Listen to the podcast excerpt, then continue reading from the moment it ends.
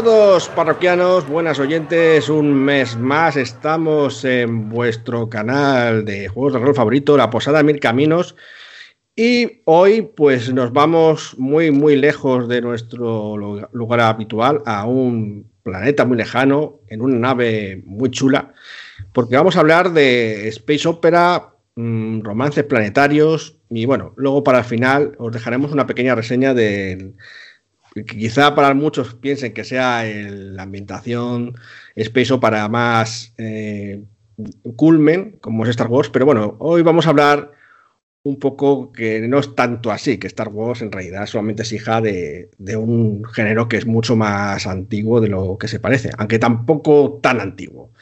En fin, Space Opera, eh, romance planetario, esto que nos ha acompañado durante muchos años y que tiene cierta connotación despectiva, ¿no? Porque es como una especie de... Bueno, ya la ciencia ficción para muchos es un poco despectivo, no sé si algunos estáis de acuerdo, pero, eh, en fin, mm, antes de hablar de todo modo de esto, voy a presentar a los parroquianos porque me están mirando mal. Eh, por aquí tenemos a Alberto. Tardes y calurosas. A Claudia. Buenas. A Sergio. Muy buenas a todos. A Miguel. Hola, ¿qué tal? Y yo mismo, Pablo, que estoy aquí eh, de moderador.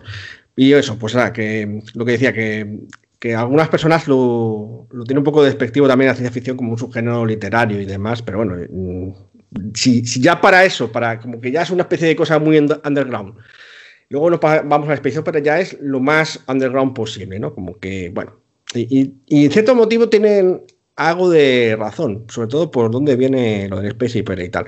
Pero antes de empezar sobre su historia y eso, vamos a hablar de su, de su definición, que hay tantas como personas y como, eh, bueno, y como tiempos en el que se ha definido. Así que vamos a ver qué piensan los parroquianos sobre, sobre qué es esto de la Space Opera. A ver, Alberto, cuéntanos, ¿qué es para ti la Space Opera? Pues para mí el Space Opera sería como sinónimo de aventura, pero aventura en plan clásica con, pues, como todo muy exagerado, muy buenos, muy buenos, malos, muy malos, un poquito eso. Sería, pero todo situado en un ambiente espacial de otros mundos y con, bien con naves espaciales, eh, otras razas, habilidades extraordinarias.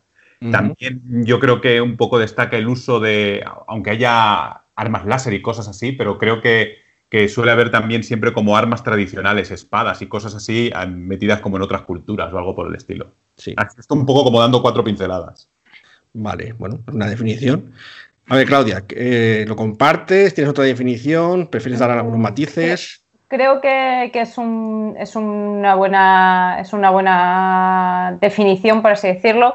Es un poco como diríamos aventuras y fantasía, pero en lugar de estar ambientado en un medievo fantástico ilusorio, está ambientado en un futuro lejano en, un entorno espacial y aparentemente de ciencia ficción, pero que la parte de la ciencia pues la tenemos un poco perdida por ahí, que es más el tema de eso, de, la aventura, de los buenos, los malos, sigue siendo una, una de caballeros y de princesas, pero en lugar de ser en un medievo es en una ambientación espacial futurista. Ya. ¿Tú, Miguel, estás de acuerdo con esta definición también? ¿Es, ¿Es de fantasía y no es de ciencia ficción realmente? ¿O puede tener también ciencia ficción? Porque eso te creo que también ha cambiado a lo largo del tiempo. Yo estoy muy de acuerdo con lo que dicen ellos. O sea, es que veo como los esquemas de aventuras clásicas de, siempre, con los arquetipos de héroes y villanos, princesas o, o caballeros, llevados a un entorno galáctico pero los esquemas de esas historias, el drama típico, es como las epopeyas de siempre en un contexto diferente de, pues eso, de espacios lejanos. Pero, por ejemplo, eh, yo que sé, que se centra más en, por ejemplo, imperios galácticos, o estructuras de poder muy similares a lo que había antes, pero en un entorno diferente. Y sí, es cierto lo que decía Claudia, que yo creo que la ciencia está un poquito... Está, pero no es lo, lo principal, de alguna manera. ¿Y, siempre es, esa idea de que viene de la fantasía o puede venir de otros géneros? Un poco uno, la fantasía medieval, quiero decir. O, porque ha hecho Alberto comentado que siempre que a veces meten cosas como espadas y cosas de ese estilo y tal. O, Porque es que yo he leído también que a veces puede. que, en realidad vino del western, ¿no? de las pistoleros de, de las historias de western y demás. Y bueno, de hecho, hemos visto en los últimos tiempos algunas series y películas que, que ven mucho de eso. Incluso Star Wars parece más bien un western más que. Bueno, también tiene un poco de medieval por de las espadas y eso, ¿no? tiene un poco de las dos cosas. Bueno, eh, por último, cuéntanos, Sergio, ¿cuál es tu definición de, eh, bueno, un poco comparto lo que venimos diciendo todos, ¿no? Es eh, fantasía en, el espacio. Y, bueno, Star Wars a mí también me recuerda un poco Samurai. Cuando has dicho de western, también un poco ese rollo, un poco Samurai. Y cuando decías que la ciencia estaba ahí un poco olvidada, yo creo que eh, lo llamamos ciencia en el Space Opera, pero casi podríamos decir magia. O sea, es un poco que se aleja de lo científico para casi tocar más lo mágico que, pero bueno, explicado en el entorno espacial. Vamos, poco más, todo lo que habéis dicho, estoy bastante de acuerdo con ello. Pues sí, vamos a, poco, a hablar un poco de su historia, que resulta que se, remonta más o menos por los años 20 o 40, que yo creo que su apogeo sería los 50. Y, bueno, en realidad no deja de ser más que una extensión de las aventuras eh, clásicas pulp pulp de, la época y, sí, eh, venía de... Lo que pasa es que era más rollo eh, del western más que de la fantasía medieval. Pero bueno, mm, sí, también cogía elementos de la fantasía medieval y eso. Y, bueno, eh, de hecho, luego mm, estaba, y estaba llena sobre todo de clichés. Lo usaban mucho, pues estaban en muchas revistas, historietas, llenas de, de clichés, que, de hecho uno, uno, de los críticos de esta ciencia ficción pues se metía con ella diciendo que era pues eh, como una marca de jabón de y cómo se llama era una mezcla entre marca de jabón y western realmente no de space operas porque se llamaban algo así como los westerns se llamaban como óperas no sé qué. Eh, bueno, de, lo, de hecho, lo que los soap opera, que es lo del jabón precisamente, es un término que se sigue utilizando en inglés para, el tema de las de las telenovelas, más o menos. sí. se refiere a las telenovelas de western en ese momento, las soap operas. Entonces, claro, pues, eh, y era un insulto para referirse a esa ciencia ficción tan llena de clichés, de de grandes imperios galácticos, eh, o sea, que cogía lo de la ciencia en su momento y lo llenaba, pues eso, a, cosas como pues, galácticas y tal. Hay que también recordar que en esa época, o mejor dicho, a principios del siglo pasado, eh, una explosión de ciencia. O sea, eh, era casi cada año de ciencia real, quiero decir. Eh, casi cada año se descubrían cosas nuevas, nuevas partículas. Eh, no olvidemos la teoría de Einstein, ¿no? Decía, bueno, pasamos de no saber casi nada sobre cómo funcionaba el universo a que cada día eh, se descubría cosas increíbles sobre el mecanismo que regulaba todo el cosmos, ¿no? Y entonces, bueno, pues eso a la gente pues, le, le llamaba de imaginación y bueno, los que hacían aventuras y, literatura en esa época, e incluso eh, programas radiofónicos, utilizaban todo ese, esa ola de, interés por la ciencia y hacían historias mm, locas, locas. Es más, de hecho, ahora hablaremos de otro género que, es un subgénero de la space opera, que es el romance planetario, que incluso algunos como nuestro ilustre Carl Sagan, que era un, para que los que no lo conozcan, pues era un, divulgador de ciencia que, bueno, pues en su momento, cuando empezó a hacer esta divulgación, no sabía si había eh, vida en Marte, porque no teníamos los telescopios que tenemos ahora, ni, había habido, eh, pues eso, eh, drones sin tripular hasta, hasta la nave. Solamente sabíamos que estaba desierto aparentemente, pero podía haber civilizaciones, ¿no? Y de ahí salen muchas historias sobre que en Marte hay marcianos con, con, historias y él pensaba eh, que ya digo que no era un creyente de, de paparruchas Carl Sagan, lo que pasa es que, bueno, pues dice que si había vida aquí en la Tierra, estando Marte tan cerca, ¿por qué no podía haber Tierra también ahí? O sea, eh, sí, vida eh, en, ese, en ese planeta. Y bueno, cuando luego descubrieron, cuando llegaron las ondas, vieron que, que era un páramo, pues ya se le cayó un poco el mito. Pero, es más, de hecho, incluso hablando sobre estas, esta ola de ciencia, eh, el propio Lovecraft, que, ¿de dónde venían los hongos de? Plutón. O de Plutón, exacto. De Plutón. Porque hay un planeta ahí que estaba a hacer puñetas y decían, bueno, pues, ¿por qué no poner a los hongos de Yugoth en ese. Eso, el, eh, Plutón hasta hace muy poco no salieron las fotos de, de, un. No sé si era New Horizons el que llegó, la sonda. Cuando yo llegué, digo, bueno, saldrán ahí colonias de, de hongos, bichos por ahí volando. Pues no, era un. Bueno, tenía su cosa, la foto, pero aún así no tenía colonias de hongos. Así que nada, se nos, quite, se nos cayó también el mito sobre, sobre los hongos de Yugoth.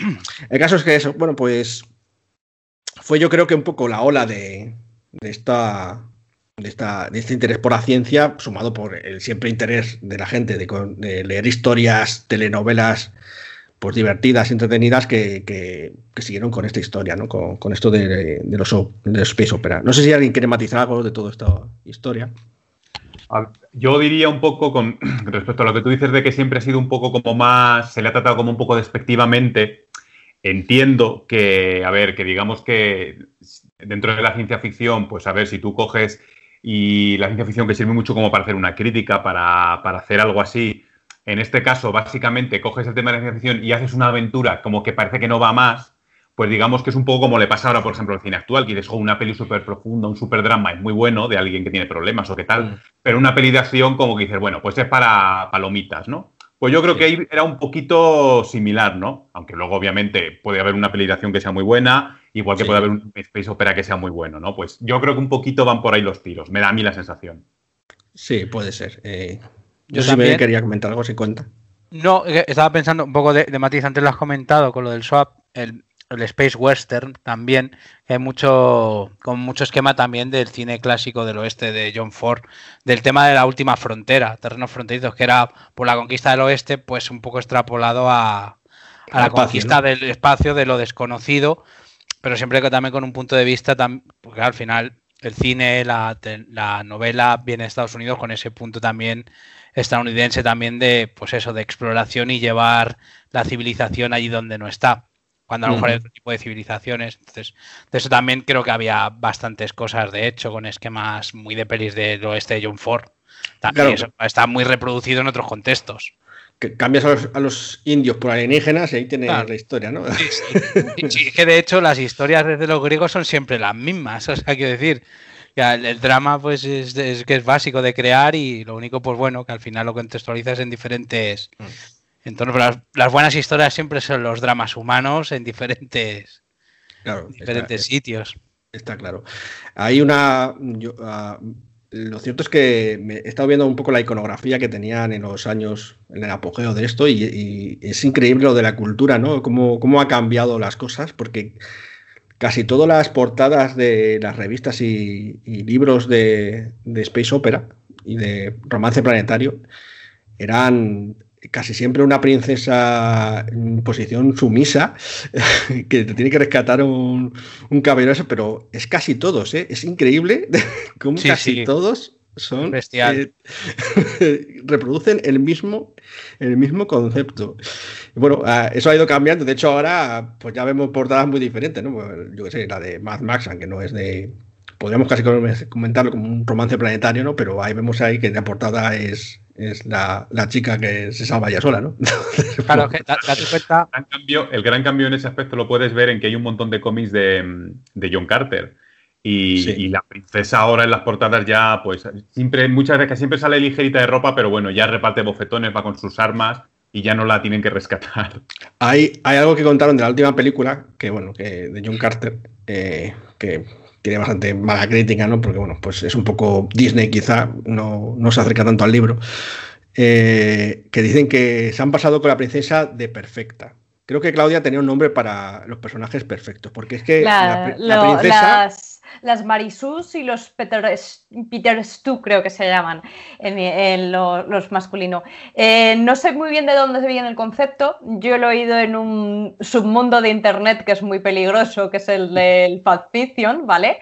Eh, y es eso, son los personajes que son mm, excesivamente perfectos y entonces hasta llega que es como, a lo mejor tienen algún detalle de algún defecto, pero que es un defecto que realmente es absurdo y, da igual. ¿Sabes lo de decir? Que digamos que son, no son personajes realistas y a lo mejor en cierto rango de edades eso resulta muy llamativo, porque, pero luego cuando eres más adulto, un personaje que sea tan que sea tan poco humano, tan ni real, eh, no resulta, te resulta incluso a veces repelente, yo creo. Eso, eso es lo que he leído de esa película, que es que dicen que la, princesa, bueno, e, es que lo tiene todo, está buenorra, pega leches, eh, se mete en política, sabe manejar tecnología.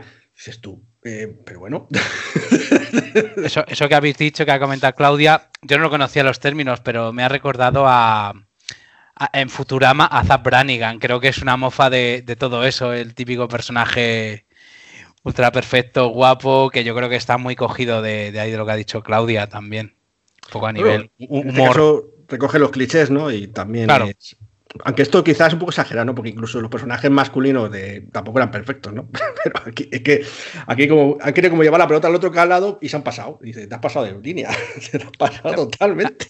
date cuenta también que al final, ¿en qué, ¿en qué, año nace un poco la Space Opera? ¿Habéis dicho años 40 por ahí? O... Sí, entre 1920 y 1940. Eh, y sobre todo en los 50 ese es su apogeo total, ¿no? Ahí, ah, luego en los 60 se cae, va totalmente a pique porque se lo lleva por delante Arthur C. Clarke, eh, Philip K. Dick.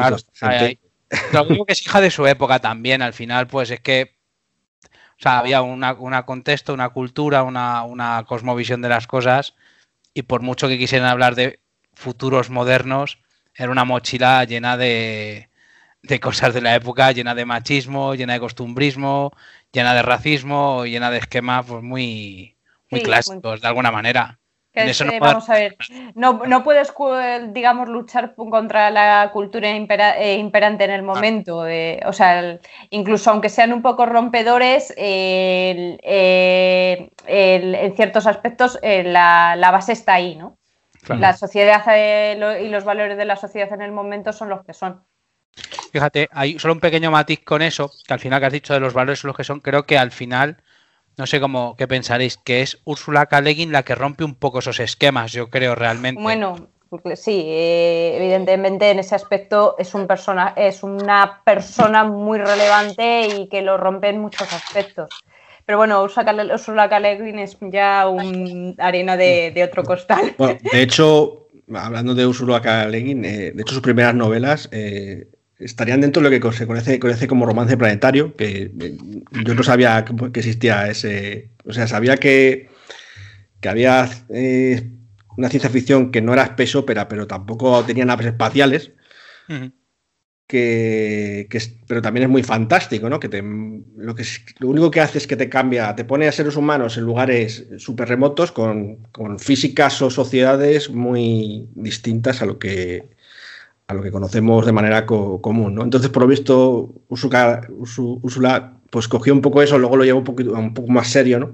Pero también no deja de ser un poco romance planetario, ¿no? Eh, obviamente, romance planetario es que tiene de princesas y esas cosas y tal, pero efectivamente, luego pues ya quita un poco los clichés, o se ríe, o, los coge los clichés y los da mil vueltas, ¿no?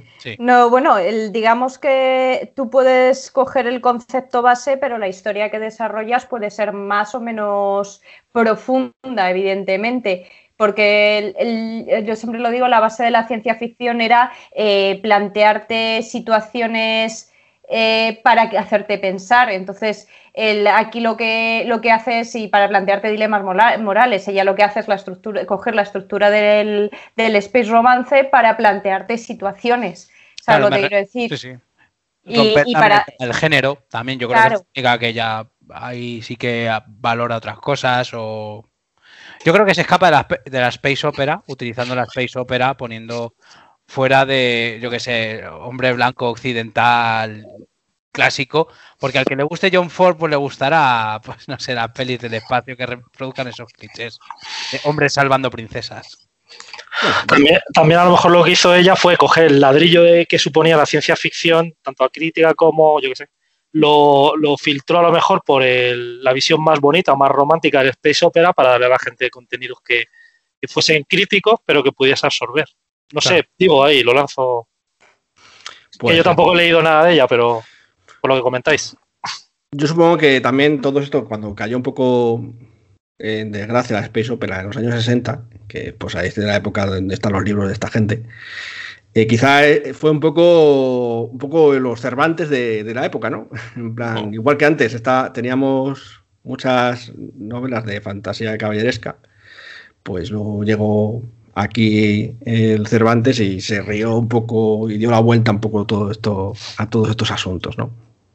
No obstante, a pesar de su caída, luego volvió, como bien todos sabemos, y es verdad que ya empezó a introducir algunas cosas un poquito más serias. De hecho, mm, hay mucha literatura de ciencia ficción de space opera, que podremos seguir considerando space opera, y de hecho es por lo que es tan mutante a lo mejor este término, porque ahora ya no es, ya no tiene tanta connotación negativa, porque aquí ya podemos meter mm, obras de ficción, mm, sí, como Star Wars, que no deja que ese sí que se parece mucho al clásico, pero hay cosas un poco más eh, que se alejan un poco de esos clásicos como Hyperion, The Expanse, eh, Battlestar Galactica, la nueva de 2003, claro, porque la antigua podría ser más parecido a la, de 1970 a la, a la Space Opera clásica. ya meten algunos conceptos, intenta, o Star Trek también, intenta ya meter conceptos a lo mejor un poco más modernos, ¿no? Más, sí que meten cosas de ciencia, a lo mejor ya que es un poco más realistas, meten sociedades que son más creíbles, intenta modernizarse en cuanto a pues a todo este, a todos estos eh, conceptos de la princesa hay que salvarla y tal, ¿no? Como digo, ahí voy. Claro, sí, yo creo que le da una vuelta de tuerca. O sea, lógicamente ella también habrá leído toda la space opera porque porque al final todos los autores y autoras, o sea, van recogiendo lo anterior y meten matices de formas de ver las cosas que se adaptan a otros tiempos, pero es lo que digo, que las historias siempre son las mismas con otros enfoques. No sé si conocéis La mano izquierda de la oscuridad de ella, la habéis leído. La, de, Úrsula K. La mano izquierda de la oscuridad, que es que trata del género y sexualidad, que es un terrestre que llega al planeta invierno, que es una colonia, y todos son hermafroditas y empiezan a, romperse todos los esquemas de esa persona. Entonces, yo creo que ella ya empieza a tratar también temas morales, como habéis dicho por ahí. ¿Sabes? Entonces, pues, yo creo que sí que hay un punto de inflexión ahí tremendo en lo que es space opera y ciencia ficción con ella. Mm.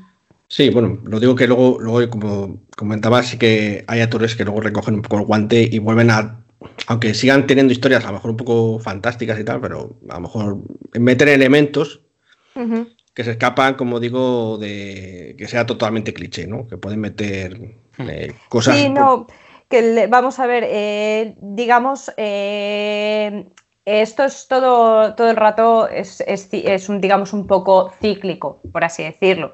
Tú tienes el origen de la ciencia ficción con Wells y H.G. Wells, etcétera, etcétera.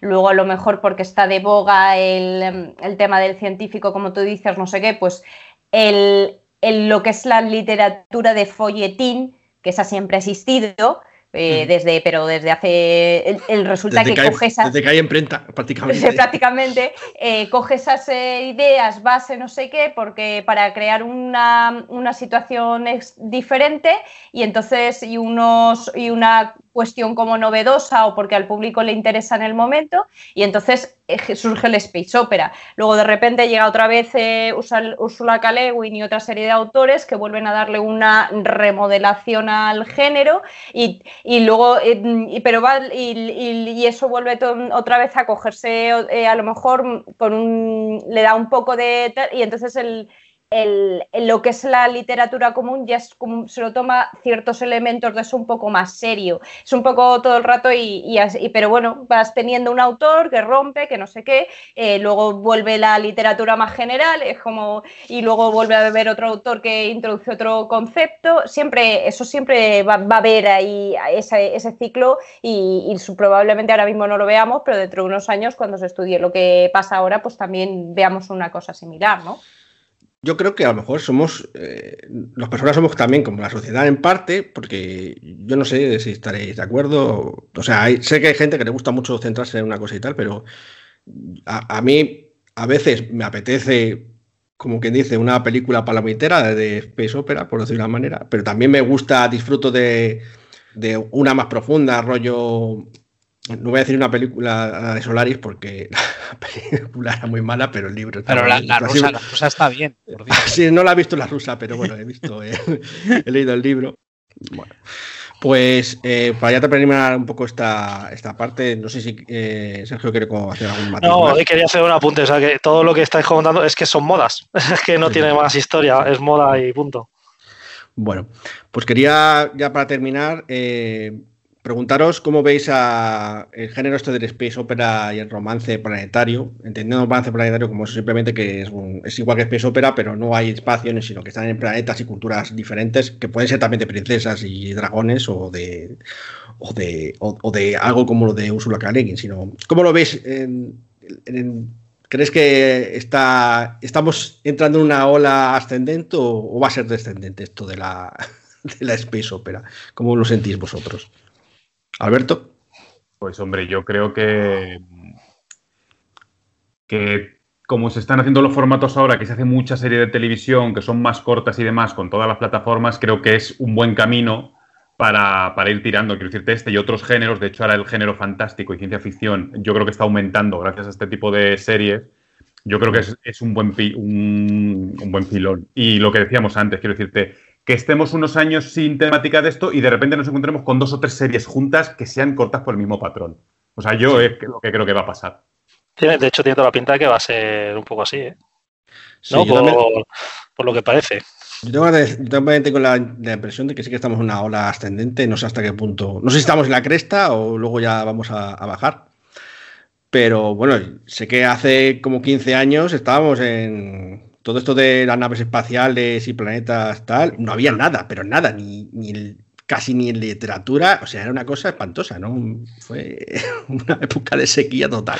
Hace 15 años, el Finding Suns, pero en la tele y en literatura y eso, ¿no? O sea, yo creo que cuando se acabó, en el caso de cine y series, cuando se acabó Galáctica y Stargate, ya había otras cosas también, ¿no? Algún Enterprise y cosas así, y, ya está, ya, ya se acabó todo. no hubo nada en 15 años. Hemos estado 15 años y ahora han salido pues, eh, chopocientas spin-off de Star Trek, que es ir a The Expanse. Eh, un montón que ni siquiera me conozco, pero bueno. Luego también, incluso en literatura, incluso los, juegos de rol están ahí también con varias, varias opciones que antes no, teníamos. No sé, no, tengo las sensaciones. no sé cómo Miguel si lo ve igual o, Claudia. vale, tú, Claudia dale yo, ¿no? Dices, sí, eh, sí hay, sí, siempre hay, es lo que volvemos, decíamos antes, hay, hay, eh, hay em, épocas y modas. Es cierto que ahora mismo con esto de los streamings y todo ese tipo de historias, eh, digamos que nos, encontramos en un momento de un poco como más, mm, que hay más variedad, que digamos que se, pero vamos, que que también eso creo yo que, son épocas y que, y que van y que vienen. Vamos, que pasará también. sí, y luego volverá y, pasará y luego volverá. Eso, sí, todo el rato. Bueno, pues nada, pues no sé si a, menos que quiera Miguel dar algún matiz más sobre este asunto. Pues nada, que nos hemos olvidado hablar de Flash Gordon, joder, que es el pionero de todo esto. es verdad, Flash Gordon, Sí, no, me, me, está, me estaba acordando ahora eso de, quizá pues el que inició todo esto de la Space Opera, ¿no? Flash Gordon. Que si no recuerdo mal, a lo mejor eso Alberto se acuerda, ¿era un jugador de rugby o de fútbol americano que aparece en otro contexto espacial? Pues creo que era algo de eso, es que yo tampoco ah, me acuerdo mucho. Claro, ¿eh? digo, pero que es flipante, ¿no? El contexto que era, ¿no? De, de repente un héroe espacial que venga de... Sí, pero bueno, John Carter era un soldado. exacto, sí, sí. Llegaba al otro lado, o sea que... Exacto. Yo me quedo con eso. Muy americano que, llega a la, gran aventura. Exactamente, sí, sí. Al final era un poco el esquema de todas estas cosas. De todas formas, yo creo que el, quieras que no, las, el Space Opera no creo que termine. tendrá épocas de mayor ebullición, épocas de menor, pero yo creo que no morirá del todo porque eh, si la fantasía de princesas y tal nunca ha muerto, sigue ahí porque hay una parte romántica nuestra, yo no sé qué, es humana, que le gusta y que le tal, pues eh, igual esto que quieras que no, como hemos hablado antes, tira de los mismos clichés y de las mismas mm. estructuras, pues también va a seguir ahí manteniéndose, yo creo, de, por siempre, ¿sabes? de hecho, además parece que se va a extender por mucho tiempo porque el espacio parece una frontera que es difícilmente conquistable. Siempre va a ser un misterio. Tengo la sensación de que, al menos en nuestras vidas, va a ser un misterio para siempre, porque no parece fácil que vayamos a poder conquistarlos a, a corto plazo, no es como los mares, ¿no? Que quizá eran antes las aventuras de piratas y, o, el, o, el, oeste, ¿no? De, América y demás. De hecho, bueno, se ha apropiado, yo no sé si se ha apropiado injustamente demasiado, ¿qué opina, qué opina Sergio, Star Wars de, este? Porque prácticamente Star Wars eh, prácticamente inventó el merchandising. Sí, sí. Fíjate que si es bestia. Y de hecho, que pensamos en Space Opera y lo primero, o por lo menos a mí, lo primero que me viene es Star Wars. Sí, a ver, eh, no sé si decir que es la grandeza o la artimaña que ha utilizado Star Wars y de repente sí se ha hecho un poco con el mercado y con Disney no va a mejorar. eso, está claro que no. Entonces, por eso también decía que estaba un poco en ascenso, porque creo que Disney va a explotar por ese lado mucho este asunto del espacio y de, bueno, Star Wars. Y yo creo que al hilo de eso, pues habrá, habrá otras series de, otras temáticas que se... No, bueno, más Star Wars sí, pero habrá eh, gente que se une al carro también del de, tirón, pues, Star Trek o pues, lo que... Pues eso ya está, eso siempre ha estado ahí. Sí, eso claro, eso te iba a decir, cuando dijiste que hubo un parón, yo estaba pensando, pero yo creo que Star Trek siguió habiendo algo ahí. Que va, que va. Pero, Star Trek estuvo 20 años ahí para. Que pararon también, ¿no? Y de hecho, la primera temporada se canceló porque no tenía movimiento y luego se, convirtió, se reflotó porque se convirtió en una serie de, culto. De culto totalmente, sí. Pero el principio, los principios fueron bastante tristes, por así decirlo. Sí, sí, muy de tele, serie B, ha perdido por ahí en la madrugada y cosas así, ¿no? Sí de modos introducía, ya Star Trek sí que introducía ya algunos elementos, ya era post Space Opera de clásico, del, del pulp clásico, y ya metía elementos que de hecho bebían ya de Arthur C. Clarke, Ursula K. de, de, ideas de, mundos con que, hacían planteamientos morales, eh, sociales y crítica y demás. Por lo visto, para la época había, había cuñitas eso, morales y sociales bastante interesantes. Sí, la serie clásica. El, ejemplo, ejemplo, más claro es eh, que eh, Uhura es el primer personaje eh, femenino que es una mujer y además es negra y, es, y, no, pero además y no es una criada. O sea, digamos que. Ojo. claro, Es, que es, un personaje que es una, es una oficial, ¿sabes lo que te quiero decir? Y, es un personaje que es continuo, porque a veces había algunos personajes femeninos que tal, que sí, que eh, negras, que salían ocasionalmente, que tenían un poco de poder, pero te salían en un capítulo. No, Ujura era un personaje de continuidad principal y que era una persona que, de, que tenía, era una oficial de, del, del, de, de, este, de la Starfleet, de, joder, no me sale ahora en español, perdón. De la flota. Y entonces eso, eso fue en su momento, era muy, muy rompedor. Luego tenías a, a Kirk eh, ligándose a todas las chicas, pero.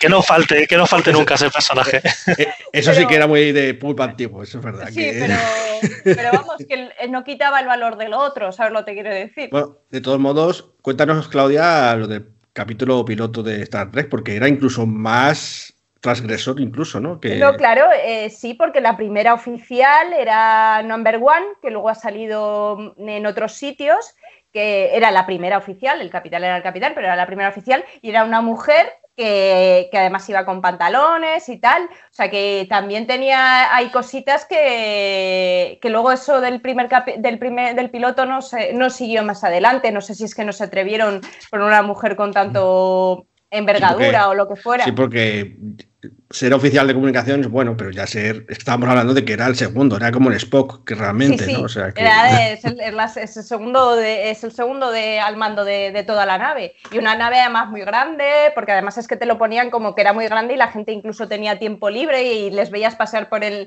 de que venían de jugar al tenis por, el, eh, por los pasillos, ¿sabes? O sea, Sí. que... Sí, sí. Bueno, sí, en fin, que, que en cualquier caso, a esto me refería cuando, cuando volvió la Space Opera, sí que cogieron algunos elementos que, que eran un poco más, eh, más modernos, ¿no? No tanto sí, el pulp y tal, aunque también cogía cosas del pulp, hay que decirlo, como Kirk y demás. ¿no? en el caso de Star Wars, pues yo qué sé, Han Solo, pues se parece mucho a, también a un personaje clásico de... de- Sí, totalmente. Ese sí, sí. Cazar Y bueno, claro. Y luego una princesa que salvar, en fin. Exacto. De hecho, Aunque, aunque es un poco nueva, porque hecho- se, medio salva ella sola también cuando la dan. No, pero, pero antes cuando habéis dicho, cuando habéis dicho lo de los carteles y las portadas, he recordado la de Star Wars cuando sale Leia, no sé si sabéis que sale Luke como Sí. bueno, lo estoy, lo estoy Sí. haciendo, mis oyentes, los oyentes no lo están oyéndolo, pero sale con la, con el sable luz alzada y ella como a sus pies medio sentada. Y me ha recordado un poco a eso cuando habéis comentado antes. Hombre, las la portada- sumisas. Yo, yo no sé si el retorno de Jedi, que es cuando le ponen ese atuendo El- tan el- conocido. El, el, el bikini, el super bikini. La armadura completa, dices.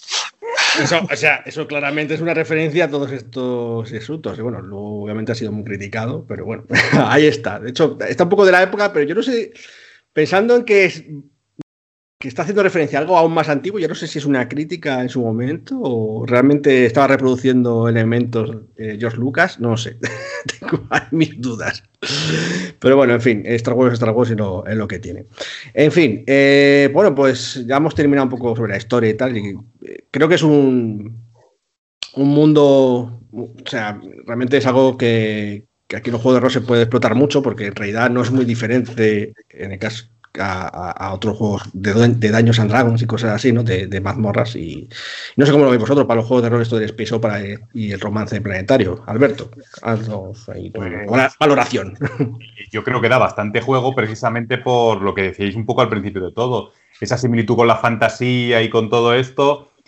Eh, y, y ese infinito de ideas, quiero decirte, te puedes inventar civilizaciones, planetas, criaturas, eh, extraterrestres, todo lo que quieras, lo cual te da una manga ancha brutal a la hora de crear historias o tus propios personajes y sagas. Sí, a mí- de hecho, yo quiero apuntar a eso solamente como cosa. A mí lo que más me gusta de la Space Opera eh, o el romance planetario es no tanto la idea heroica, que sé que para los jugadores es la parte que quizá que más le guste, a algunos, eh, es, es la, el- de poder hacer casi cualquier cosa. Porque puedes decir, como tú dices, pues yo pago un planeta y aquí son todos anarquistas, marxistas, no sé qué.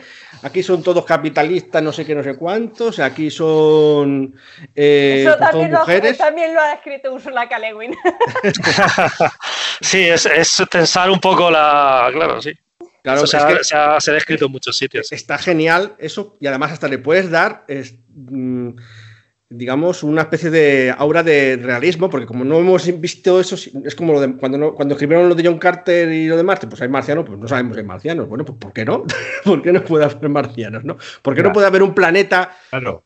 Eh, Esto es un poquito como lo de Elon Musk, ¿no? Ahora que dice que él quiere llegar a Marte y no sé qué, no sé cuántos. Imaginaos que de repente la tecnología avanza por lo que sea y él llega a Marte antes que nadie y se pone allí antes que nadie. ¿Qué leyes habría en ese planeta? ¿Qué economía habría en ese planeta? ¿Sería él el jefe? ¿Sería como un señor feudal que hay que hacer lo que él quiere? Pues ahí en, en el mundo del, del Space Opera podemos jugar con eso un montón.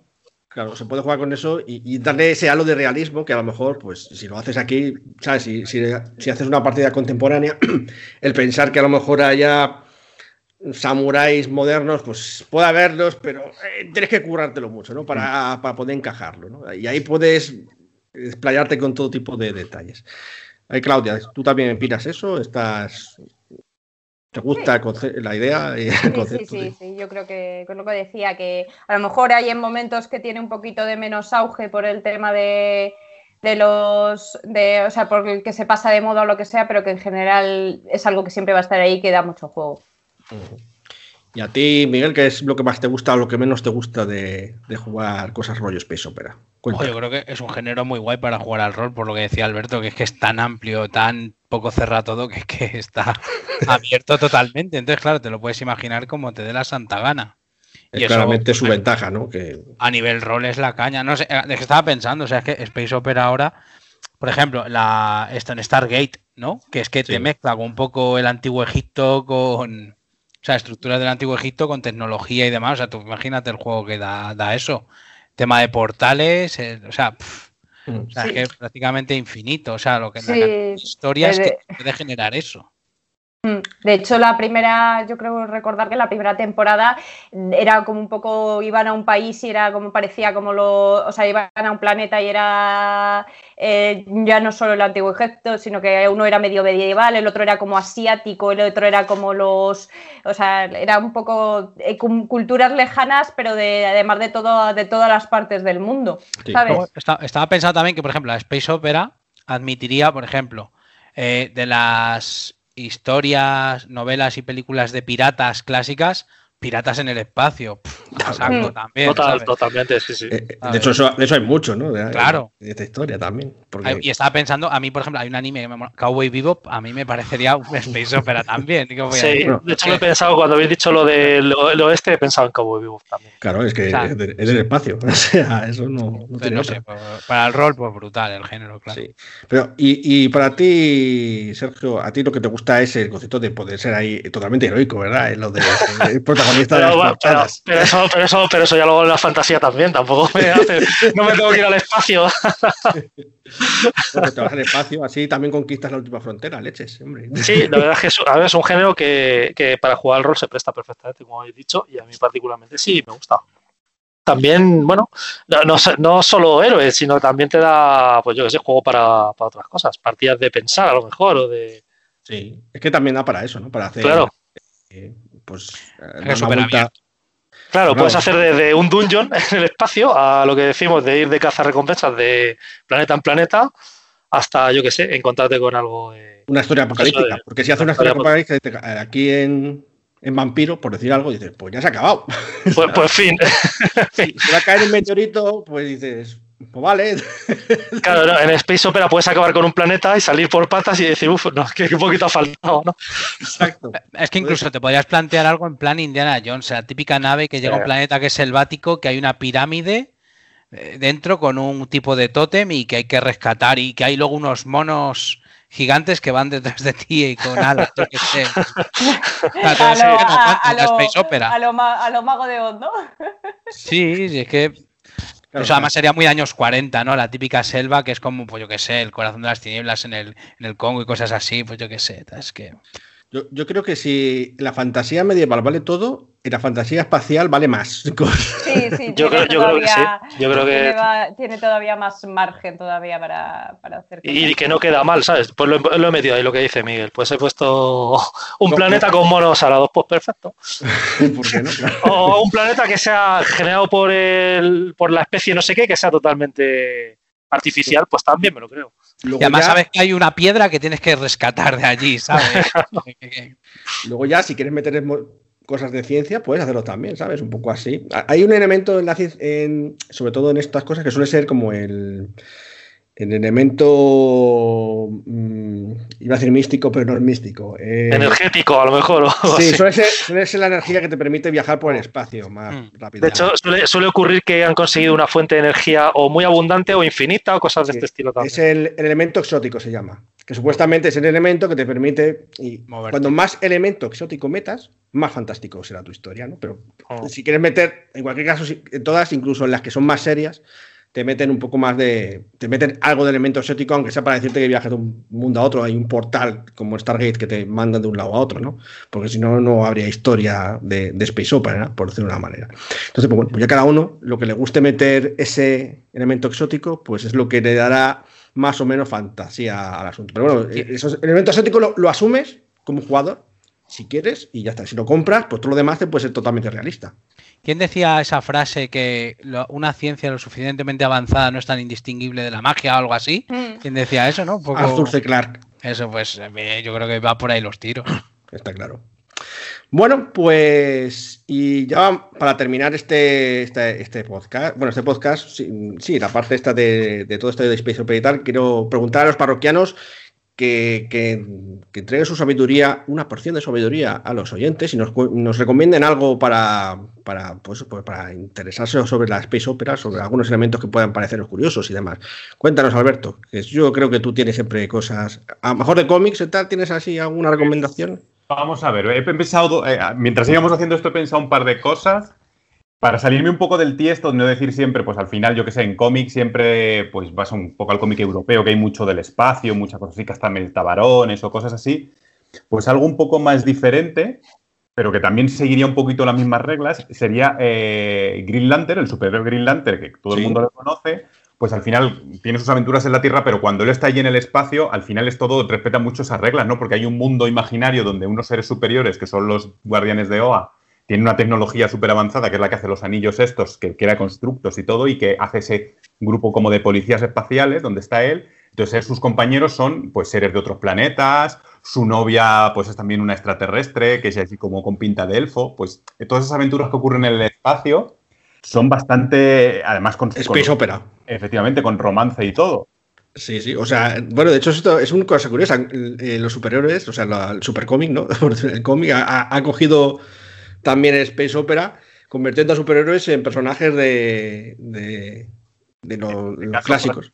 claro, en este caso, por ejemplo, además, pues tú fíjate esta saga que hubo hace pocos años en Green Lantern de Green Lantern, pues son los Green Lantern Corps, ¿no? Un grupo de que manejan la energía verde. Pero ya de repente los autores se inventan otro grupo de colores que son pues, pues como guarniciones, cada uno con sus características diferentes y todo. Es que eso, hay todo en el espacio. Eso es que van buscando como, van por planetas, cada uno tiene como un planeta tipo regente.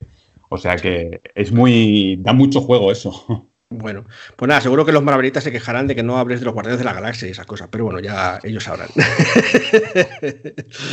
bueno, Claudia, ¿tienes alguna cosa que recomendarnos? ¿Algún pues es que ya libro, película? ya hemos mencionado tantas cosas eh, aquí durante el podcast, que, o sea, durante la charla, que ahora mismo me he quedado sin ideas, sinceramente. Bueno, seguro eh, que si quieres te dejamos pensarlo porque seguro que Miguel tiene ahí pensado algo ahí para contarnos. Estoy nerviosísimo, tengo muchas cosas. Sí, sí, puedes decir varias, puedes decir varias.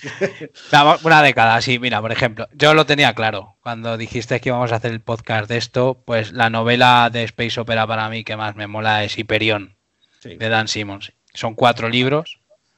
Tenemos Hyperion, la caída de Hyperion, Endymion y el ascenso de Endymion. No voy a revelar spoiler, pero bueno, creo que son cuatro libros que son súper entretenidos. una historia súper rarísima y mola un montón. Y creo que todo el mundo que quiera meterse un poco en el piso, pero así guay, está de puta madre. Yo creo que Hyperion es un sí o sí. Te podría decir Dune, que también, pero yo que sé, no sé, me apetece recomendar Hyperion de Dan Simmons. Dune, de hecho, es un poco romance planetario, sobre todo primer, el primer libro, porque realmente todo ocurre. Es una historia de imperios y princesas y esas cosas así en, un planeta, así que no deja de ser un poco romance planetario. Vamos, Hyperion, el primer libro está contado como los cuentos de Canterbury. Son un, cada capítulo, o sea, es un personaje contando una historia. Entonces, es como si leyeras en ese mismo libro diferentes libros, porque es que es como diferentes estilos narrativos en función de que le toque. Eso está muy guay. Creo que ahí está muy currado. Y el segundo libro, o sea, no voy a destripar nada o sea, creo que es como con batallas espaciales y demás. O sea, La caída de Hyperion es como una novela de aventuras tremenda. Está muy guay. Tiene un componente religiosa. Y luego de rol, pues no sé, lo tenía muy complicado, no sé, creo que pues voy a recomendar Traveler porque vale para todo. Sería como un framework que, con lo que te puedes construir cualquier cosa de Space Opera, de las novelas, cómics o pelis que te molen. Sí, ahí te vale para todo. Esto es como. Traveler, yo creo que tiene que estar en este podcast. Muy bien, pues buenas recomendaciones por parte de Miguel. Y a ver si Sergio se ha preparado mejor que Claudia. Lo que... bueno, yo tampoco, ando muy fino. Pero mira, me voy, a ir, me voy a ir por el lado del manga. Venga, el manga. Me voy a ir por el lado del manga. No sé si os acordáis de Capitán Harlock. Oh, sí, muy bueno. Pues también, hablando de piratas espaciales, cuando estábamos hablando de ese tema, me ha venido así un poquillo la idea y digo, pues mira, es un anime muy viejuno, pero que recomendable. Y luego, bueno, ya se ha comentado también, me gustó mucho, a mí concretamente la de Battlestar Galáctica de 2003, dijo Pablo. Sí. Ah, no sabía que te la habías visto. Me la vi enterita, lo que pasa es que casi no me acuerdo, ya es mi línea habitual, pero me la trae enterita, sí, sí, me gustó bastante. Es que es de esta, también la cogí y estaba, la pude ver de principio a fin. ese es mi problema con las series, que me las cortan una temporada y ya se me olvida para la siguiente.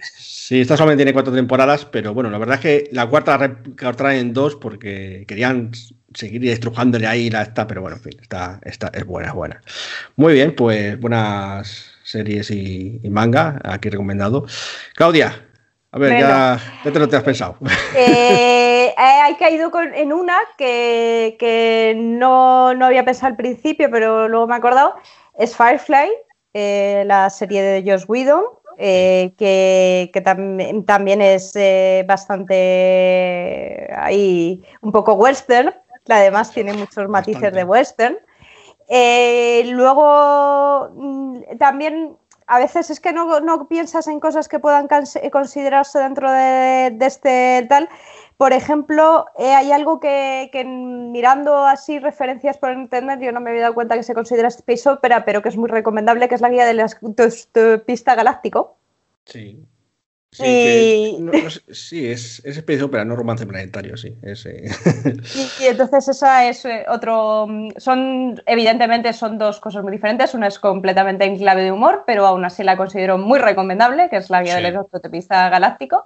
Total. Eh, y, la otra, bueno, Firefly para mí es una, una. Además, es una serie que es un poco de culto, se ha convertido que a lo mejor porque se quedó una temporada se ha convertido en serie de cultos y llegan a alargarla más, a lo mejor no pasa la cosa, pero que además eh, a mí me, parecía llamativa porque es una serie en la que los personajes realmente no, son perfectos. Eh, ahí tienen ahí cuestiones morales un poquito complicadas, ¿no?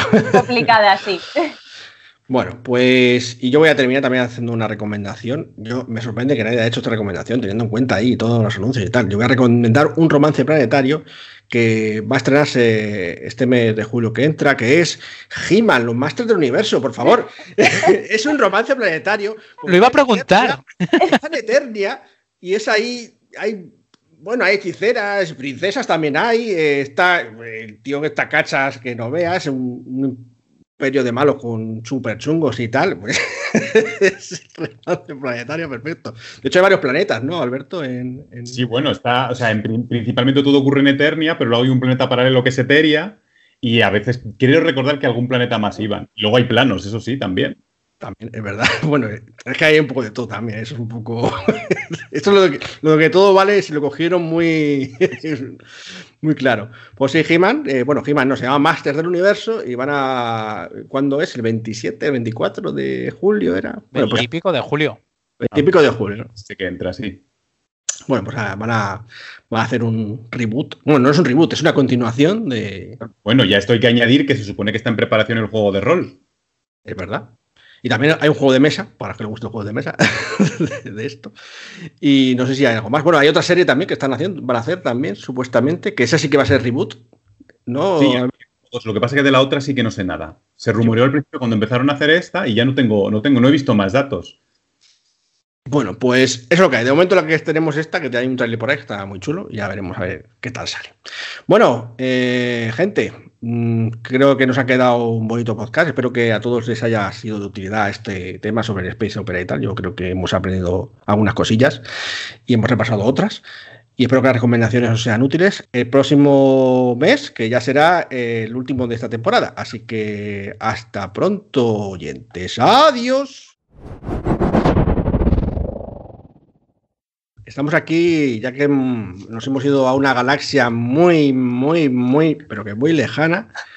Vamos a hablar del juego de rol basado en la franquicia por excelencia de Space Opera de nuestra era, al menos. Obviamente en otras eras serían otras las franquicias, ¿no? Pero claramente Star Wars o la Guerra de las Galaxias, que es como se llama aquí en España, eh, es actualmente eh, la reina de, del Space Opera. Y bueno, mm, ha tenido varias ediciones, que sepamos, en, tanto internacionalmente como en castellano. Desde la versión está en Condados de 6, que se jugó en su momento, la primera que llegó de mano de Yock. A España llegó de la mano de Yock, efectivamente, y en Estados Unidos se publicó haciendo esto como anedotilla, eh, haciéndola coincidir con el décimo aniversario de la, del estreno de la primera peli. en el, sí, porque la primera peli es del 77 que se dice pronto. Y el primer juego de rol de Star Wars es del 87. Interesante. ¿Era de quién era? De West, no sé West qué. End Games se llama la, Sí, se West llama la empresa, sí. West End Games. Vale, lo Eh, llaman de 6, como bien has dicho. Sí, de 6. El sistema. Que está bastante bien, ¿eh? Yo no jugué mucho, pero jugué un par de partidas. Y me parecía que era sencillito y, y resultó, la verdad. No, no tengo nada en contra. Pero bueno, yo, lo que tengo en contra de Star Wars, luego comentaré luego, que ya lo he comentado algunas veces, que es el asunto esto de las franquicias y tal, que siempre cuestan un poquito. Luego, eh, que yo sepa, así mm, mm, con bastante Tírala éxito, ahí. la de Star Wars con sistema de 20, de and Dragon tercera edición, que lo publicó Wizards también. creo. También Wizard of the Coast y te puedo decir hasta el año, el 2000. En el 2000, sí, joder. Sí, justo- Aquí fue, aquí fue, bueno, un poco, iba a decir la del trilero, se le acabó la licencia a Western Games y llegó Wizards y dijo, para mí. Entonces, justo se estuvo publicando del 87 al 99 y a partir del 2000 lo cogió Wizards. Esas. A mí, con D20, no sé, o sea, tenía ideas buenas, ¿eh? De hecho, algunas ideas luego las han recuperado en otros juegos de rol de Dungeons y tal, pero Me suena, me quiere sonar que el tema de la progresión era muy parecido a como es ahora, que había unos, una especie de árboles de progresión Sí. también aquí.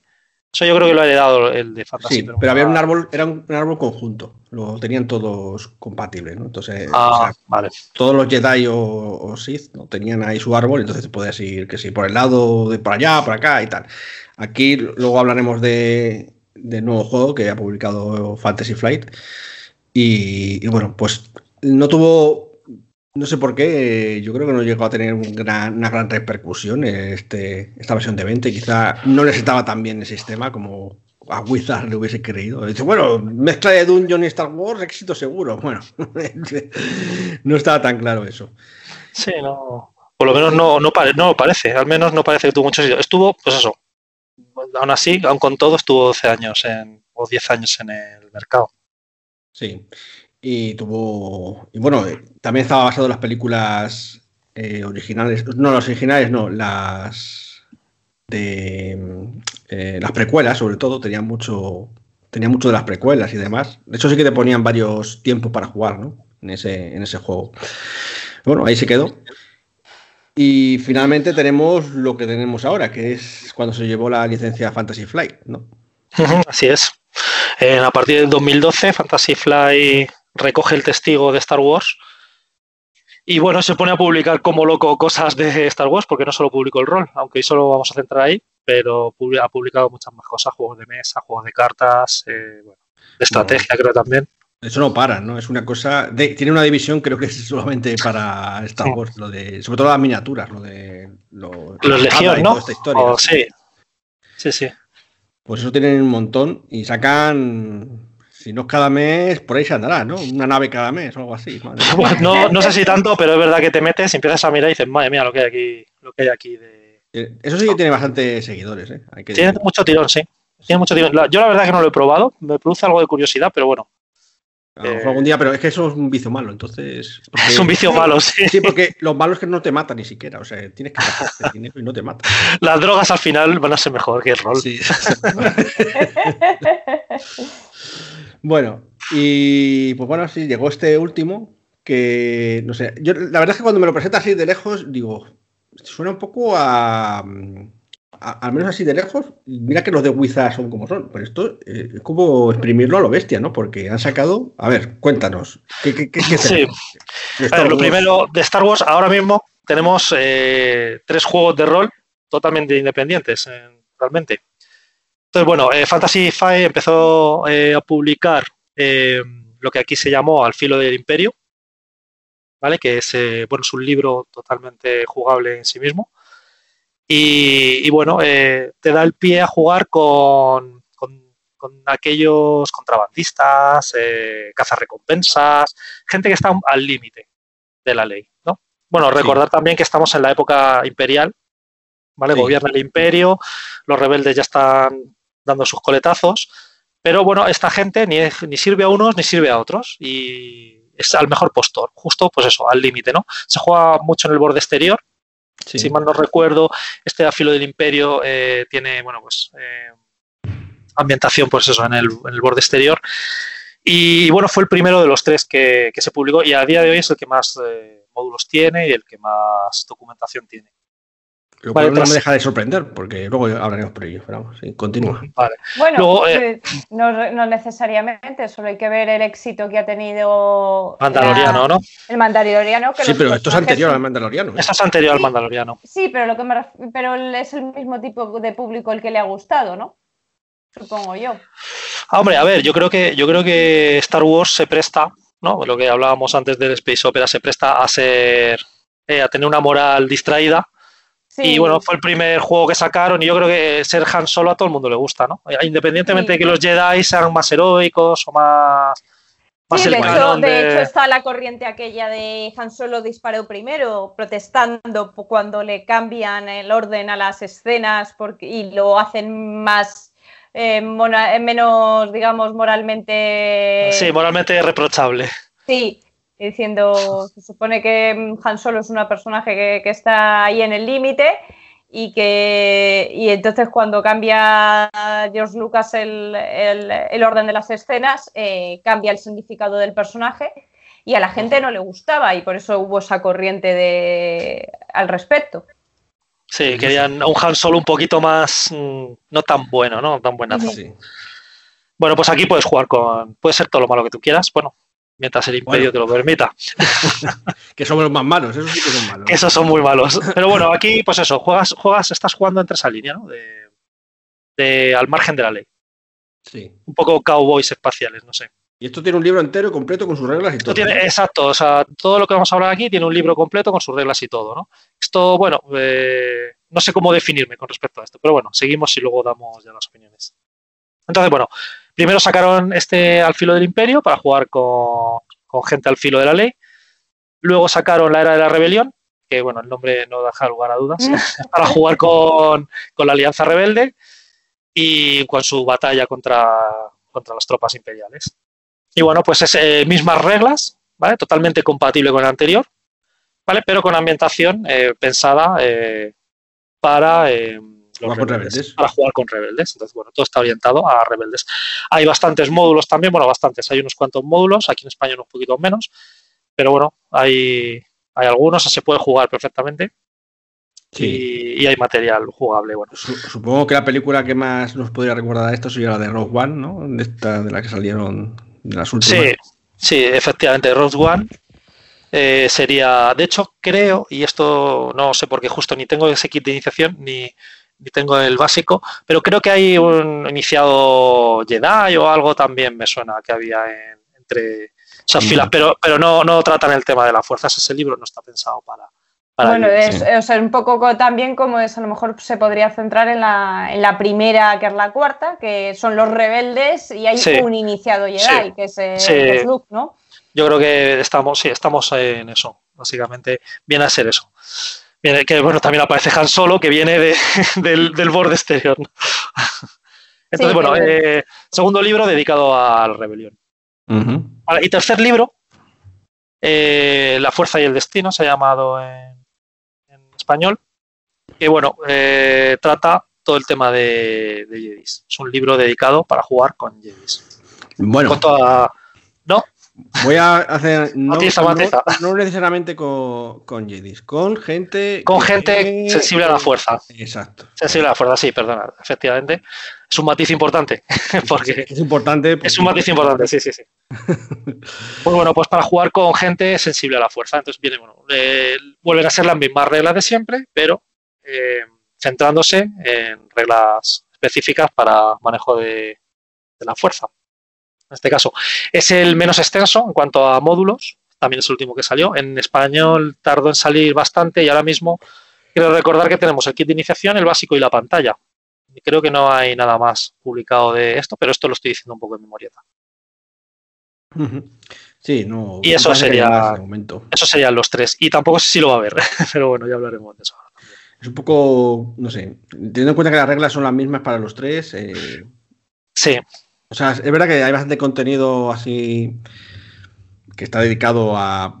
Yo sí que me, me has dejado aquí el de la fuerza del destino y he estado echándole un buen ojo. Y sí que hay está todo dedicado a, la gente que es sensible a la fuerza, ¿no? En plan, pues tanto su historia como los personajes para hacerlos tienen todas las reglas específicas de, de, esto, ¿no?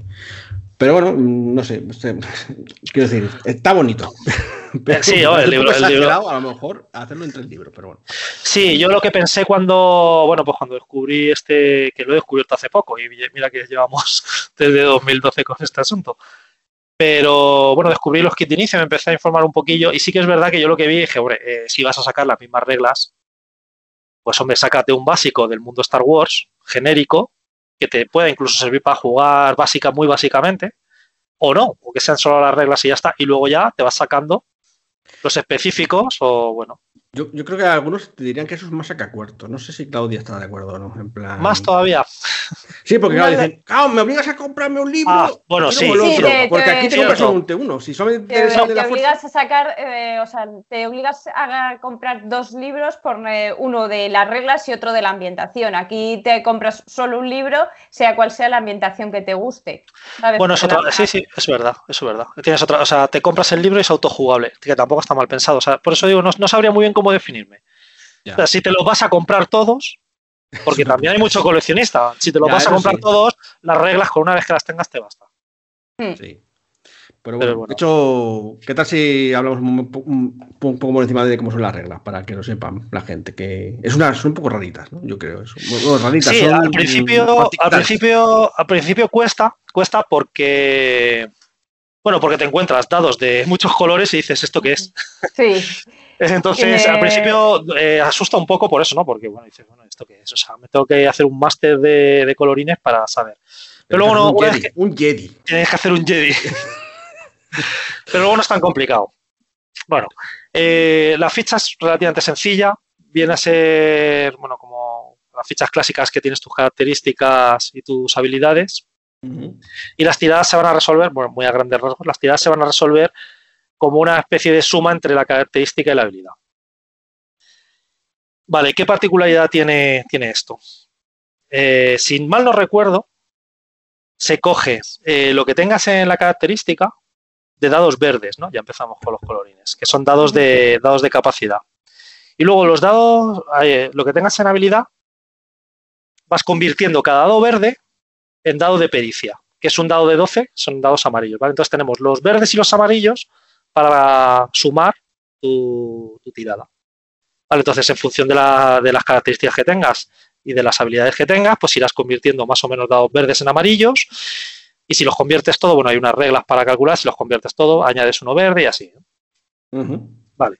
¿Qué es lo que pasa? Que esto tiene que tener una dificultad. Pues nada, le añadimos el dado de dificultad que es otro color, que es el morado. Entonces, por ejemplo, si yo quiero hacer una tirada de, pues yo qué sé, mira, me lo, de frialdad, pues yo cogería mi característica, si mal no recuerdo, bueno, depende de lo que esté tirando, ¿no? Pero bueno, supongamos a lo mejor voluntad más frialdad, miraría a ver cuánta voluntad tengo, supongamos dos, miraría a ver cuánta frialdad tengo, supongamos uno, pues entonces de esos dos dados verdes convertiría uno en amarillo. Y ahora el narrador me diría, pues un dado de dificultad y me cojo uno morado. Y yo cojo y tiro eso. ¿Vale? Entonces, bueno, por supuesto no hay números en los dados, hay símbolos, entonces dependiendo de cada símbolo, pues me, me puede salir éxito, me puede salir fracaso, me puede salir una oportunidad, que no es necesariamente un éxito, aunque se me genere una oportunidad, y me puede salir, eh, ¿cómo decirlo? Eh, un, no es un fracaso, es una no oportunidad, no sé cómo describirlo. Sí, una... Un, un, percance era, ¿no? Un percance o algo así. Bueno, también hay reglas para ahí, eh, el personaje también va a tener tensión, igual que va a tener heridas. Entonces, eh, esa tensión eh, también se va generando cuando nos van saliendo esos dados de, digamos, que no, que no son no éxitos, ¿no? que no son fracasos, sino que son tensiones. Son tensiones, de hecho. Se llama tensión. ¿Vale? Y bueno, también hay unas reglas para anular las tensiones con las oportunidades y bueno. Y luego también hay unas hay guías para resolver esas oportunidades, esas tensiones. Pero yo recuerdo, no sé si a lo mejor Claudia me corrige, pero ¿no había dado blancos y negros también? Sí, sí, ahora vamos, ahora vamos. vale, eso sería lo más. Eso sería... ya he dicho que era un festival de colores el tema. Es un festival de colores, es un arco iris y a ver cuál coges, ¿no?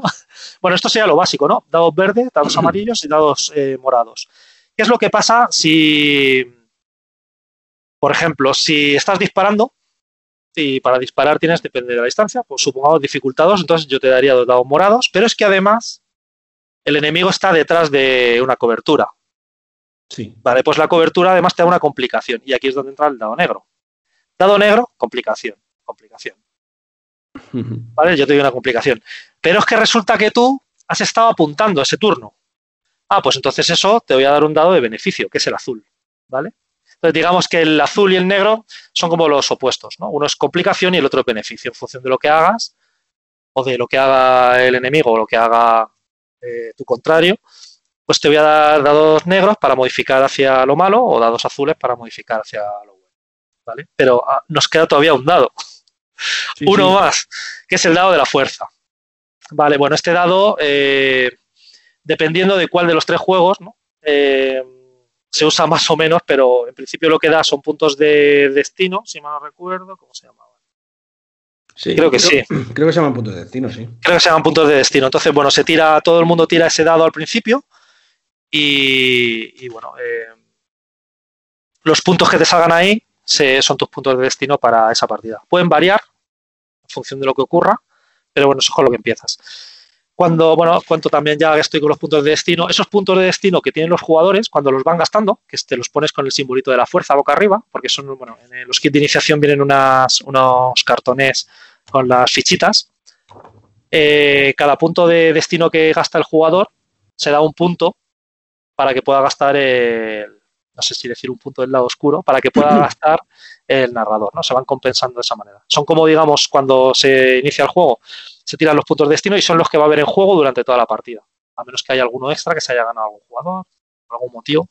Pero en principio va a ser, van a ir transitando del lado de la luz al lado de la oscuridad y así. Ya. Vale, entonces, bueno, estos serían los, estos serían los dados. Que, que- que probablemente cuando, ahora que hemos terminado de explicarlos, lo- ninguno de los que nos ha escuchado sigue, se acordará de Sí, ellos. sí, si no han jugado, eh, no se van a acordar. O sea, de hecho, yo de una partida a otra, cuando pasa mucho tiempo, tengo que darle una pensada otra vez. Sí, porque además no son los dados que te puedes comprar en la tienda. Son, o sea, te las puedes comprar en la tienda, pero no son los de siempre, vamos. Que tienes que comprarlos Claro. aparte. En el, bueno, como anécdota contaré que la versión beta que sacó Fantasy Flight Games de Al filo del imperio en inglés, sacaron una versión beta en tapa blanda y venían, entre otras cosas, venía una, una- un pliego de pegatinas para poder personalizar tus dados. Buen pensado. Vale, luego ya sacó- salió la edición final con los dados oficiales y bueno, en los kits de iniciación de todas formas eh, vienen los dados, que de hecho yo creo, y esto ya es una opinión personal, que los kits de iniciación se venden en gran medida para conseguir los dados. Sí, ¿no? Sí, porque por el los precio que tokens tiene, también y eso. los tokens, sí, efectivamente, pero por el precio que, que te da el kit, pues te consigues los dados y bueno, los mapas y ya pues, pues todo lo que viene ahí. Y bueno, esto sería en cuanto un poco en cuanto a eh, así un poco la mecánica general, los dados que se usan. Luego, quizá otra de las cosas interesantes o llamativas es la forma de progresión del personaje, ¿no? Sí, con mediante un árbol. Un Es un- árbol de- lo, llama- lo llaman árbol de talentos y cada, digamos, cada, eh, lo diré, cada personaje, cada profesión, cada arquetipo, que no me salía, cada arquetipo tiene la suya. Vale, entonces, bueno, esto en, en los libros viene la lista con, cada- con todos los arquetipos y las progresiones y bueno, a través de la experiencia, pues eliges, digamos, tu camino. Eh, y bueno, eh, Son además, son digamos que son es un árbol, son- claro. Sí, son dime. peculiares porque eh, hay veces que hay algunos árboles que si eliges un camino solo puedes seguir ese, por ese camino, o en cambio hay otros árboles que te puedes hacer cinco el, el- o el recorrido, o sea, pasar de una habilidad a otra Sí, sí, sí. eh, por tres sitios diferentes. Son, son, hay que, yo creo que, que- que hay que pensárselo un poquito desde antemano qué quieres hacer con el personaje, sobre todo por, por el hecho de que, vale, eso, hay algunos que puedes ir- irte cogiendo habilidades y puedes acceder a la mayoría de ellas prácticamente desde cualquier sitio, pero en cambio hay otros que si te coges una línea tienes que volver a empezar la otra línea de cero para, para acceder a la habilidad. Es Sí, un poco... Eso es. Es para ver si, a ver si los oyentes se pueden hacer una idea. Es eh, que se imaginen cuatro columnas ¿vale? Cada columna va a ir por niveles, digamos. O sea, tú no podrás acceder en principio. O sea, supongamos que tenemos cuatro niveles de profundidad. Entonces, no voy a poder acceder al segundo nivel hasta que no haya pasado por el primero y así. Pero puede haber, por ejemplo, un nivel 3 que esté conectado con otra columna porque tengan relación. Entonces, yo sí que no hace falta para ese caso que yo pase por los dos niveles anteriores de la columna 2. Por ejemplo, supongamos que voy avanzando por la columna 1, llego hasta nivel 3, pero está conectado con la columna 2. Pues entonces puedo conectarme, puedo adquirir esa habilidad directamente. También depende de las relaciones, si tiene sentido o no tiene sentido, ¿no? pues van uniendo. Ahí como, si ves el dibujo, pues vas viendo como un, recorridito y puedes recorrerlo y vas viendo, pues acceder a habilidades, digamos, desde dos puntos distintos. Yo lo que he visto también es que a veces eh, creo que se repiten eh, la misma característica, en plan, por ejemplo, estoy viendo aquí magnitud, ¿vale? Y, entonces, y a veces están en diferentes columnas y claro, cada vez que te lo coges aumenta la magnitud de tu poder, por decirlo de una manera, en el caso de la fuerza. Entonces, si quieres cogértelas todas, eh, tienes que... No es tan fácil porque a lo mejor una en una columna está en una magnitud, pero si quieres coger de la otra magnitud está en otro sitio, a otra altura. Sí, te obligan, te obligan a pasar por otro, o sea, si quieres progresar aquí, te obligan a pasar por otro lado, sí. Para que no te pongas con todo lo de magnitud, que a lo mejor lo que tú quieres, pero claro, tienes que coger también otras cosas, ¿no? En, el caso de la fuerza, a lo mejor es que hay que balancear un poco. También a lo mejor va por ahí, ¿no? Porque yo estoy viendo ahora mismo el árbol del contrabandista y es bastante más directo, no, no te pone esos impedimentos a lo mejor. Mm, yo veo que cada poder de la fuerza, eh, según el poder, tiene una complejidad al árbol más o menos eh, complicada, ¿no? Es, eh, claro, no sé. Mm, también, para balancear su poder. Claro, es que un Jedi, como un Jedi a pleno poder, es un poco, digamos, bruto. ¿No? Sí, y que bueno, yo creo que también está el asunto de eso de las compensaciones, de un Jedi tiene que ser equilibrado. Mm, a lo mejor no, no puede ser muy bueno en una cosa sin saber otra, porque también tu sabiduría va de saber un poquito de todo, aunque seas más bueno en una cosa. Bueno, lo, que yo leí un poco sobre lo de los Jedi y tal, eh, más allá de no es, no, es, tanto como pasaba con la versión de, 20, que también tenía un árbol, pero en plan que te cogías directamente la rama de las cosas chungas, en plan lo de rascar rayos por las manos y esas cositas. vale. Aquí también puedes tener eso, pero en plan, si usas el poder oscuro, porque está. ganas como puntos de, oscuridad o de lo otro, entonces puedes agarrarlo a veces incluso siendo bueno, de hecho es lo suyo, ¿no? Que tengas un poco ahí de, de tensión. de tensión con, el poder de la fuerza. Y eso también, porque si no se perdería, de hecho, si no perdería un poco la gracia ¿no? de la fuerza. Si no puedes tantear un poco el lado oscuro, pues sería todo demasiado sencillo. No, pero a veces se te cae por lo que salen los dados y demás, y dices, uy, me ha salido esto, Ay, ¿lo cojo o no lo cojo? Claro, yo creo que, claro, efectivamente. El, tema de oportunidades o amenazas, cuando te salen los dados, en el caso de, los sensibles a la fuerza, pues puede tener implicaciones. Ah, ahí creo que creo que con el dado de la fuerza, ese, eh, eh, sale un simbolito que está o en blanco, que, se, cuando salen cosas blancas o medio blanco, medio negro, cuando te sale cualquiera de los dos te valen. y luego otros que a lo mejor un poder se activa si coges solamente éxitos negros de esos. No, Sí, es lo que estás diciendo. Tiene caras con puntos blancos, con distinta cantidad de puntos, y caras con puntos negros. Y representa la luz y la oscuridad, básicamente. Exacto, pues coges más oscuridad y hay cosas que puedes coger la oscuridad y liar la parda, claro, pero tiene sus consecuencias, como es natural. A menos que quieras ir de ese lado, claro. Entonces también tiene sus consecuencias, pero es un poco chungo. En fin, mm, podemos hablar más de las reglas, pero creo que de todos modos todavía no las tenemos del todo asimiladas, porque hemos jugado pocas partidas. Hmm. Y, de hecho, con el kit de iniciación, sí. O sea, que estamos todavía poco pulidos. Y estamos leyéndonos todavía los básicos y demás. Eh, de hecho, esto es un, para todos los oyentes, esto es un kit de iniciación. No estamos diciendo el juego nos ha gustado muchísimo. Bueno, vamos a decir lo que nos ha parecido, lo que hemos visto hasta ahora, pero no, no hasta el punto de decir, bueno, estos ya estamos convencidos, ¿no? Las primeras impresiones. Primeras impresiones, sí, por decirlo de una manera. Y bueno, eh, Así que las reglas, yo las primeras impresiones me parecen que, a pesar de mi. tenía mis reticencias, ¿eh? porque pensaba que iba a ser un poco pifostio los dados y tal, pero me pareció ágil. No sé si Claudia. Sí, sí, de hecho es que al principio, cuando te. lo que decía, ahora según nos estás oyendo, de, vas a decir que ensalada de dados ya me he perdido, pero luego cuando haces dos o tres tiradas lo, lo coges como rápido, porque además es que, bueno, no sé cómo serán las, las fichas mm, total, pero por lo menos las del kit de iniciación te lo ponen directamente los cuadritos por colores y entonces es que es muy fácil, ves tus cuadritos de colores y los ubicas con tus dados de colores y entonces y es como muy directo de entender, yo creo. Es, casi igual la ficha final, o sea que más o menos. Sí.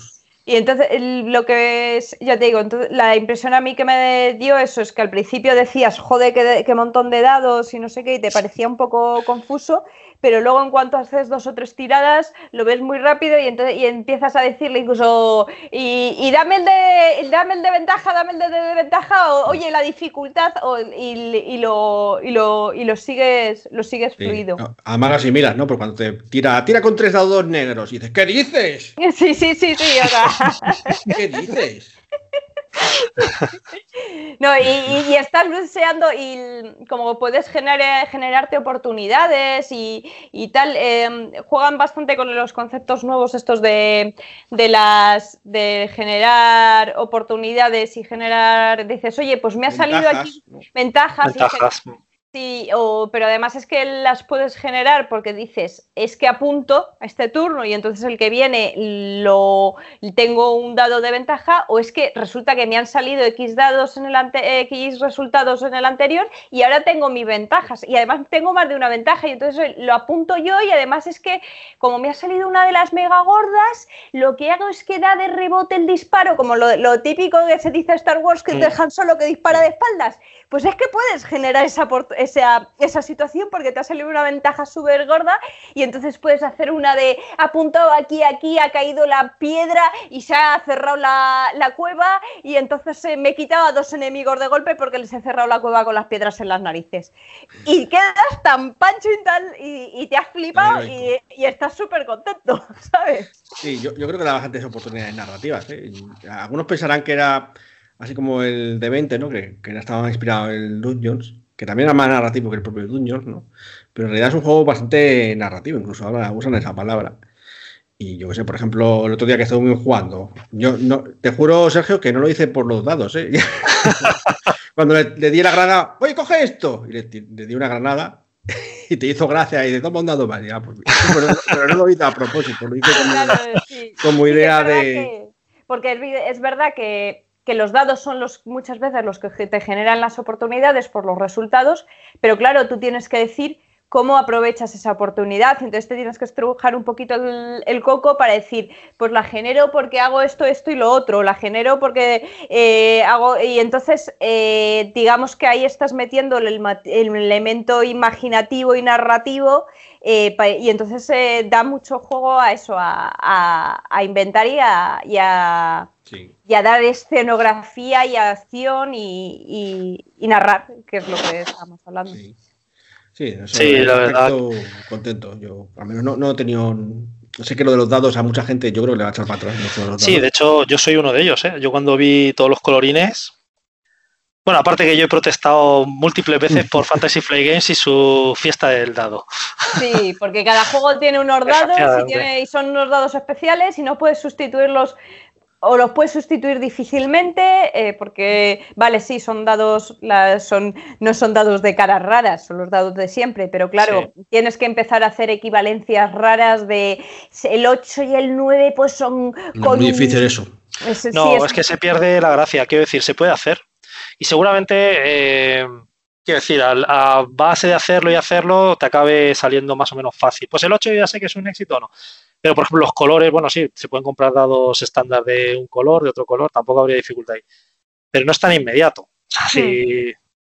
Sí, es, lo que decía inmediato, o sea- antes que, que yo cogía la ficha y no me resultaba difícil ver los colores porque en la ficha tenía mis cuadraditos y mis triangulitos de los colores de los mismos dados, entonces era directo. Si ya no tienes esa... eso te lo complica, evidentemente.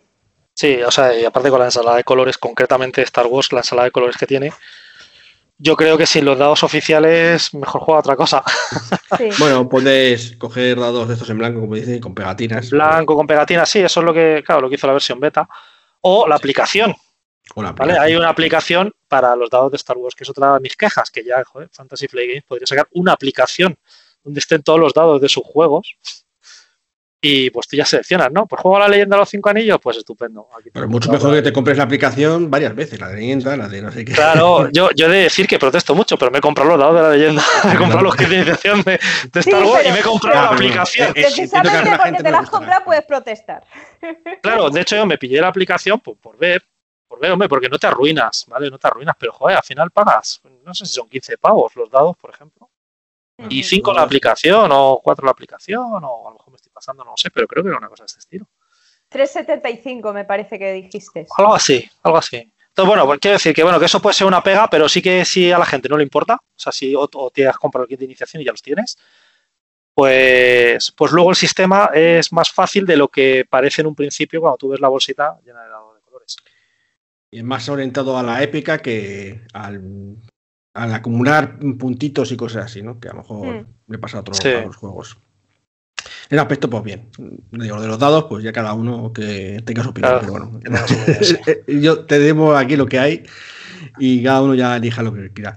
Bueno, eh, eso por el lado de las reglas. Bueno, no sé si tú como narrador tienes algún como director de juego, Sergio, las reglas te parecieron Sí. bien, supongo que bien. no sé, no- Eh, bueno, yo, claro, siguiendo el kit de iniciación, que es un poco lo que hemos hecho, también para poner a los oyentes en contexto, eh, no me ha resultado difícil, me ha parecido asequible también para el narrador, relativamente sencillo. Sobre todo, bueno, si sigues el kit de iniciación es un tutorial de videojuego. El, el principio es un tutorial de videojuego. Pero luego, bueno, de hecho el librito de reglas que te viene no es muy gordo y con esto ya podrías jugar. O sea, con esto se puede jugar. Luego es verdad que en los libros básicos las reglas son mucho más amplias.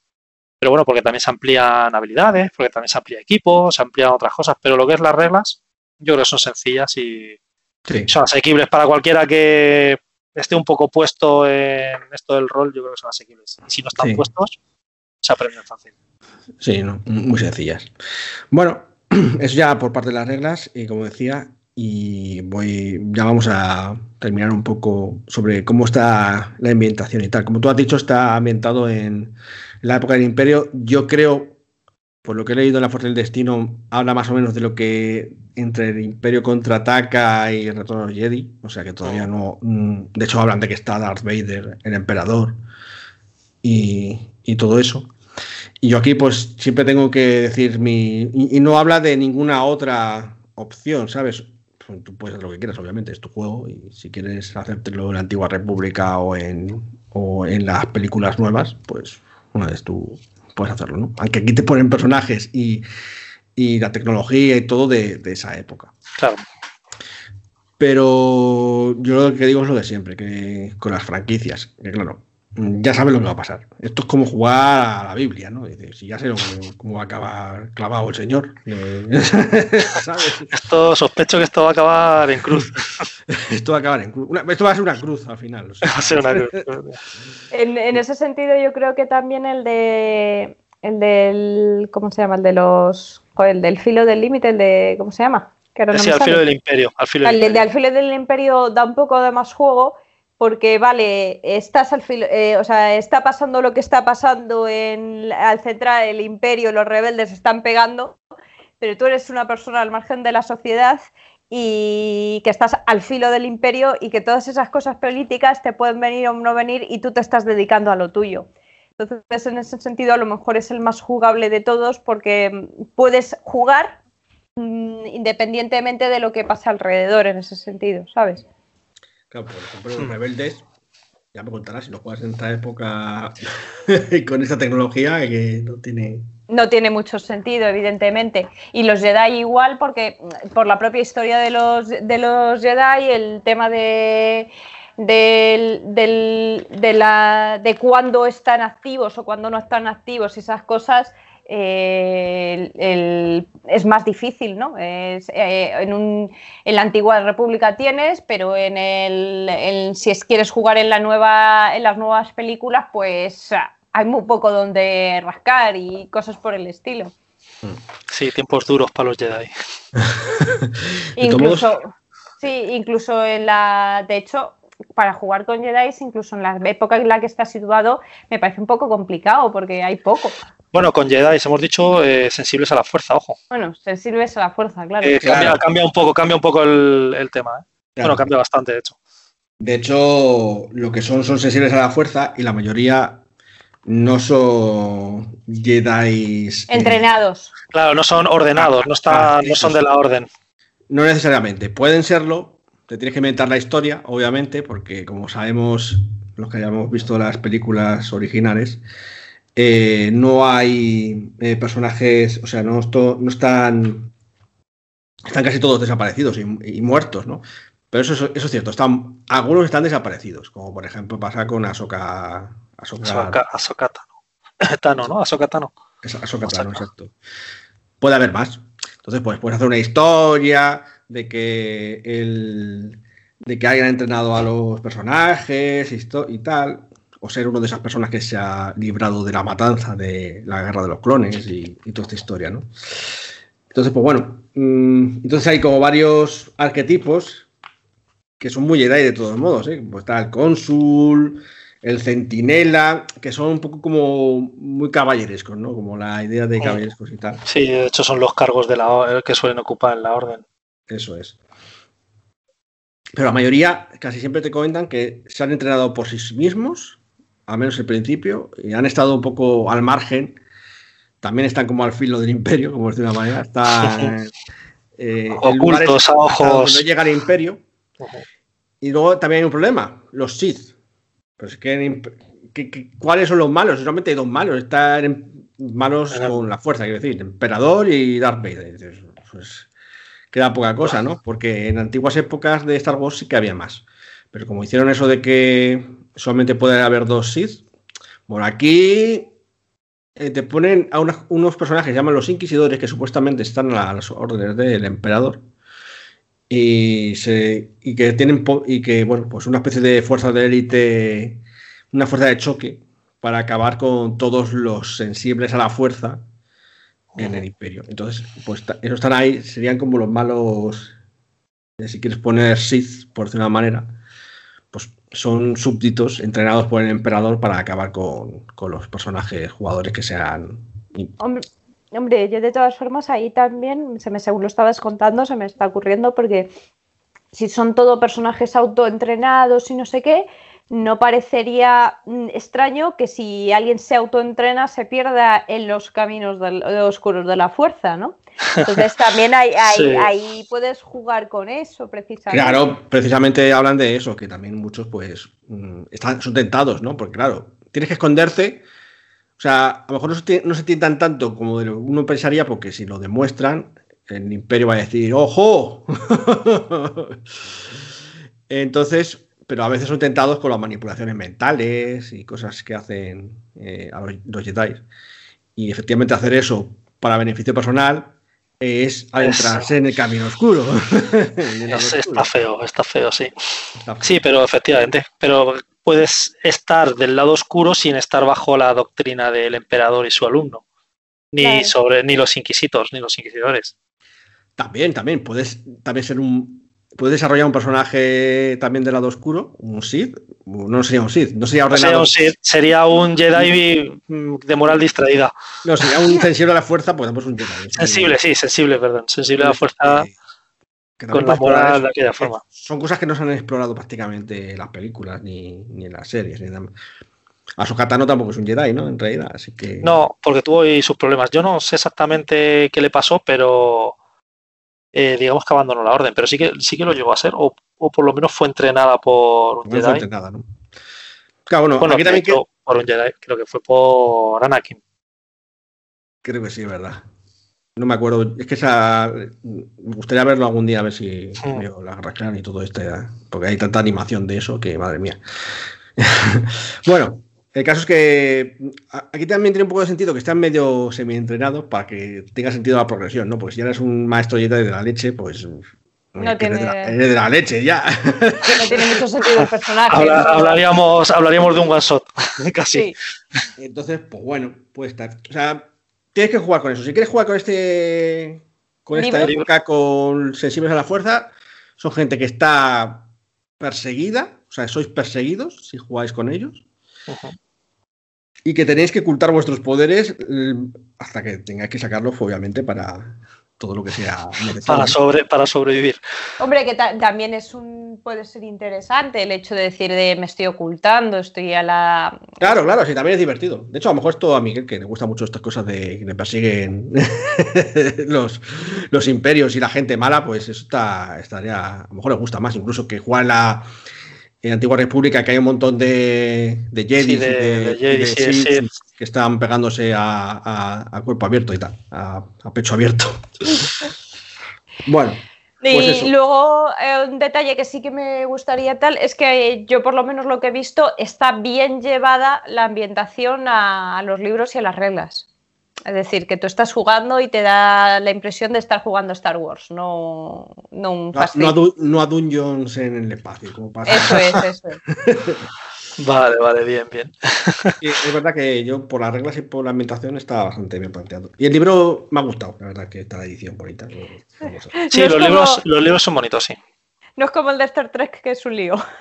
Sí, eso, de ese íbamos a hablar hoy, mm, oyentes, pero lo hemos dejado porque nuestro sabio en Star Trek está pachucho y bueno, pues ya cuando venga hablaremos sobre Star Trek. Que no, no un spoiler, no es que no nos haya gustado, es que tiene sus cosas. No, vamos a ver, el juego no, es que no nos haya gustado, pero el libro en sí mismo bueno, eso lo dejamos, lo dejamos para. ya, ya, os explicaremos más en detalle cuando, cuando hagamos la reseña de Star Trek. Y bueno, eso es todo. único, ya hablar un poco del futuro de este juego, que parece que está un poco turbio, ¿no? Es un poco raro que no. Han dejado de publicarse en inglés. sí, a ver, yo voy a hacer bueno, un incisillo rápido. Es que también hay una serie de módulos, pero en el idioma de Shakespeare, todavía, o sea, no se han publicado en español y no sabemos si se van a publicar, que son genéricos para los, las tres ambientaciones. Y uno de ellos eh, sí, que, sí que explora un poco más eh, tiempos pasados, ¿vale? Se llama Collapse of the Republic y, sí que habla un poco más de la antigua república. Vale, pero lo digo por si alguien no tiene ningún problema con el inglés y le gusta Star Wars, tiene también acceso a, esta serie de, módulos. Eh, genéricos. Y ahora volvemos otra vez. El futuro de este juego. Pues el futuro de este juego, ya me gustaría a mí saberlo. Se dejó de publicar en 2018. sí, eh, eso he leído, que en 2018 eh, se canceló la línea en inglés. En español todavía queda mucho por publicar, pero sí, viene, sí, sí que venimos observando que no se publica nada en los últimos tiempos tampoco. Entonces yo no sé si, no sé realmente qué está pasando. Puede, ser por el, hecho de que la franquicia se ha comprado por Disney y entonces, pues eh, igual que han hecho un reseteo de, de todo los, de lo que son las líneas eh, que existían eh, y de los libros y tal, hayan dicho vamos cortar un momento y luego ya veremos cómo va lo, de lo, del rol. Em, la verdad es que no lo sé, porque Disney cuando adquirió los derechos de, por ahí, por ahí. Star Wars. De, todos modos, no creo que sea por cosas de derechos, porque como hemos dicho antes fuera de micro, eh, siguen publicando cosas de. Sí, sí. No, no, no, es una cuestión de derechos, no una cuestión de derechos, sino de decir, vale, igual que han ido revisando las continuidades, se han ido revisando la historia, han ido revisando los libros, dicen, no publiquéis más que queremos revisar a ver qué pasa con esto. Y luego ya cuando lo hayamos revisado, que como es el rol algo que consideran minoritario, está al final de la lista, eh, pues eh, se volverá a empezar a publicar o se seguirá con lo mismo o se hará una nueva versión o lo que sea. A lo mejor están esperando un poco a las series. Porque todavía solamente ha estado Mandaloriano, pero supuestamente va a haber una explosión de series. de Por lo menos dos más, ¿no? He, visto dos más, ¿no? La de Ahsoka y había otra también más por ahí programada ya. La de. Sokal, la de Obi-Wan, que no sé si. Ah, la- de Obi-Wan, es la cierto, cierto, de- cierto, me la estaba saltando. La de Boba Fett. Esa. eh, la- pues mm, más. Sí, hay una, pues hay unas cuantas, sí, sí, hay más, hay más. Eh, bueno, no sé si sea tanto por eso, porque bueno, también comentar que todo el rol de Fantasy Flight Games va a pasar a Edge, que son de la misma, Sí, de la de misma. Bueno, La y no sé si este, este eh, traslado eh, también ha parado. Puede ha sí. parado. sí, pero eso podría eh, pararlo a nivel de aquí, ¿no? En inglés, no, yo creo que. Bueno, en inglés El- y todo, porque es como si Fantasy Flight era la matriz y era que tenía los derechos, pero ahora va a ser Edge, que en realidad es la misma. Pero Mm. a lo mejor están, están reorganizando los equipos, porque claro, tienen que trabajar, van a tener que cambiar cómo trabajan, esas cosas. De hecho, todo lo del rol de, de Edge, eh, propietario, está un poco Ujú. parado. También tienen, por ejemplo, de Midnight de Dungeons, que Sí. todavía está, está ahí. Sería, de hecho, el primero que iban a sacar, yo creo, como Edge, como mezcla Edge Fantasy, ¿no? De Asmodee, por decirlo de una manera. Todavía no se sabe nada. Bueno, sí, hay algunas cosas por ahí, pero no, no se ha salido nada. No sé si eso también afectará a, a la fuerza y el destino y todo esto. Pues, Claro, o sea, no, pues la verdad es que no lo sé. Esto ya sí que es especulación total pura y dura. estamos, Claro, especulando Tampoco, totalmente. tampoco, tampoco sé Eh, qué cifras de ventas, porque al final esto va todo por También. el metal. No sabemos qué cifras de ventas ha, ha tenido esta franquicia desde, pues, desde 2000. Claro, pues a lo mejor no es una franquicia que en el rol tenga tanto éxito. Claro, claro. O sea, queda muy bien para el rol, ¿eh? Ojo, oyentes, queda muy bien jugar partidas en Star Wars, pero a lo mejor la gente que juega prefiere otra cosa. Eh, eh, eh, lo acabo de comprobar y, y no, la venta de Star Wars se hizo bastante antes, se hizo en el 2012. Me sonaba que sí, que se había hecho antes. Sí, Eh, sí, o sea pero que- Sí, claro, las películas son de antes, de Disney y tal, es cierto. Pues eso. Supongo que prefieren jugar a Starfinder, de hecho. sí, Starfinder tiene bastante éxito. De hecho, es así. Si vemos las estadísticas de las plataformas web de juegos de, de rol, eh, pues obviamente el tuyo está primero, pero Starfinder está pega fuerte también, ¿sabes? Por esas plataformas. También son plataformas a lo mejor que son más dadas a eso, pero podría serlo perfectamente de Star Wars y no, y no es el caso. Ahí Starfinder le ha comido la oreja a Star Wars, en rol al menos. Sí, sí, sí bueno. parece, que, parece que algo hay. De todos modos, nosotros lo seguiremos probando y a ver si hacemos algunas cuantas partidas más y por lo menos para daros un- una reseña un poco más completa de, de lo que nos ha parecido. En todo caso, dejadnos cualquier comentario en nuestras redes o lo que sea sobre, sobre el asunto y si podemos- Sí, opi- opinar es gratis, así que invitamos a todos los oyentes a que opinen. o sea, todo gratis, mientras sea con, con respeto. Con respeto, sí. Menos a José, a José podéis no respetarle. Pero bueno, No digas eso que luego se lo toman en serio y no se puede. Bueno, pues nada, oyentes, eh, parroquianos, creo que ha sido un buen resumen de, de este, la media orilla de, del juego de rol de Star Wars, el último que ha salido, y esperemos que no sea el último de todos, seguro que no. Y nada, nos vemos en el próximo episodio aquí en la Posada Mil Caminos. Hasta luego.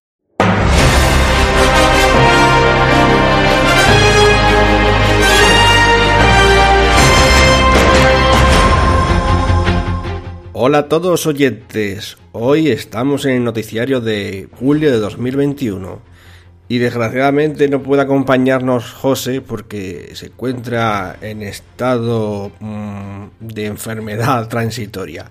Seguro que el mes que viene volverá a estar aquí en el noticiario, pero hoy pues bueno, haré yo las noticias, así que será mucho más resumido porque eh, lo de hablar conmigo mismo no, no me sale tan bien como, como a José. Así que bueno, si os parece bien, vamos a empezar. Como siempre, por orden alfabético de las editoriales que hemos encontrado novedades, empezamos por Ediciones Sombra, que ha sacado el primer suplemento para comandos de guerra, que se llama Alejandreta y, va sobre mm, cómo llevar personajes en el periodo de preguerra de la Segunda Guerra Mundial, alrededor de 1936 y así. Luego, tenemos en Edge, que ha sacado, ya hablamos del el mes pasado, bueno, hace dos meses creo, en la caja de inicio de historias del bucle. Que como sabéis es un juego de rol que intenta imitar un poco estas aventuras eh, de gente joven de los años 80 y bueno, rollo Stranger Things y demás. Además, Tienen anunciado para eh, presuntamente este mes, pero ya se va al siguiente, eh, la guía de campo de horrores Lovecraftianos de Sandy Petersen para la llamada de Cthulhu. También tenemos para Dungeons and Dragons la isla de, los Gules, también de Sandy Petersen, que es un módulo eh, de Cthulhu para la quinta edición. No es para Dungeons and Dragons, sino para la quinta edición. Pero sí que es para Dungeons and Dragons el Fantasmas del Satmars, que es probablemente el último suplemento que salga de la mano de Edge de Dungeons and Dragons quinta que nos traslada a una aventura eh, a alta mar de, los mundos de, reinos olvidados, ¿no? Además de añadir reglas sobre, bueno, pues cómo jugar las partidas sobre el agua. Siguiendo con las editoriales, tenemos Solo Cubierta, que tiene anunciado para el mes siguiente eh, División de Mando, que es un suplemento para Star Trek sobre eh, esta, esta operativa de, la flota estelar en la que bueno, están los pilotos y los capitanes, comandantes, almirantes y demás. Mm, interesante, no sé si se quedarán todas las divisiones, pero bueno, esto desde luego es la más, la más importante de todas.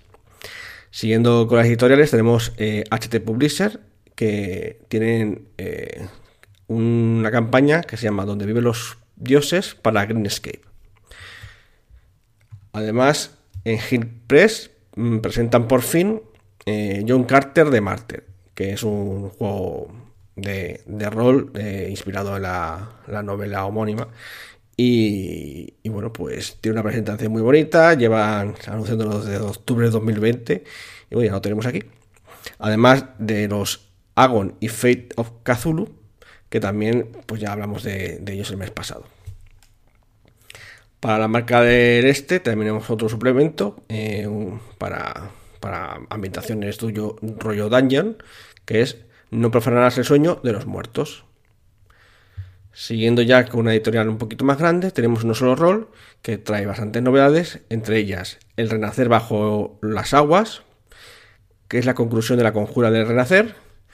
Eh, tenemos también la preventa de, Lox, de, perdón, de Lex Occultum, que es una ambientación rollo 1600, eh, 1700, con, con monstruos y demás. Tiene buena pinta.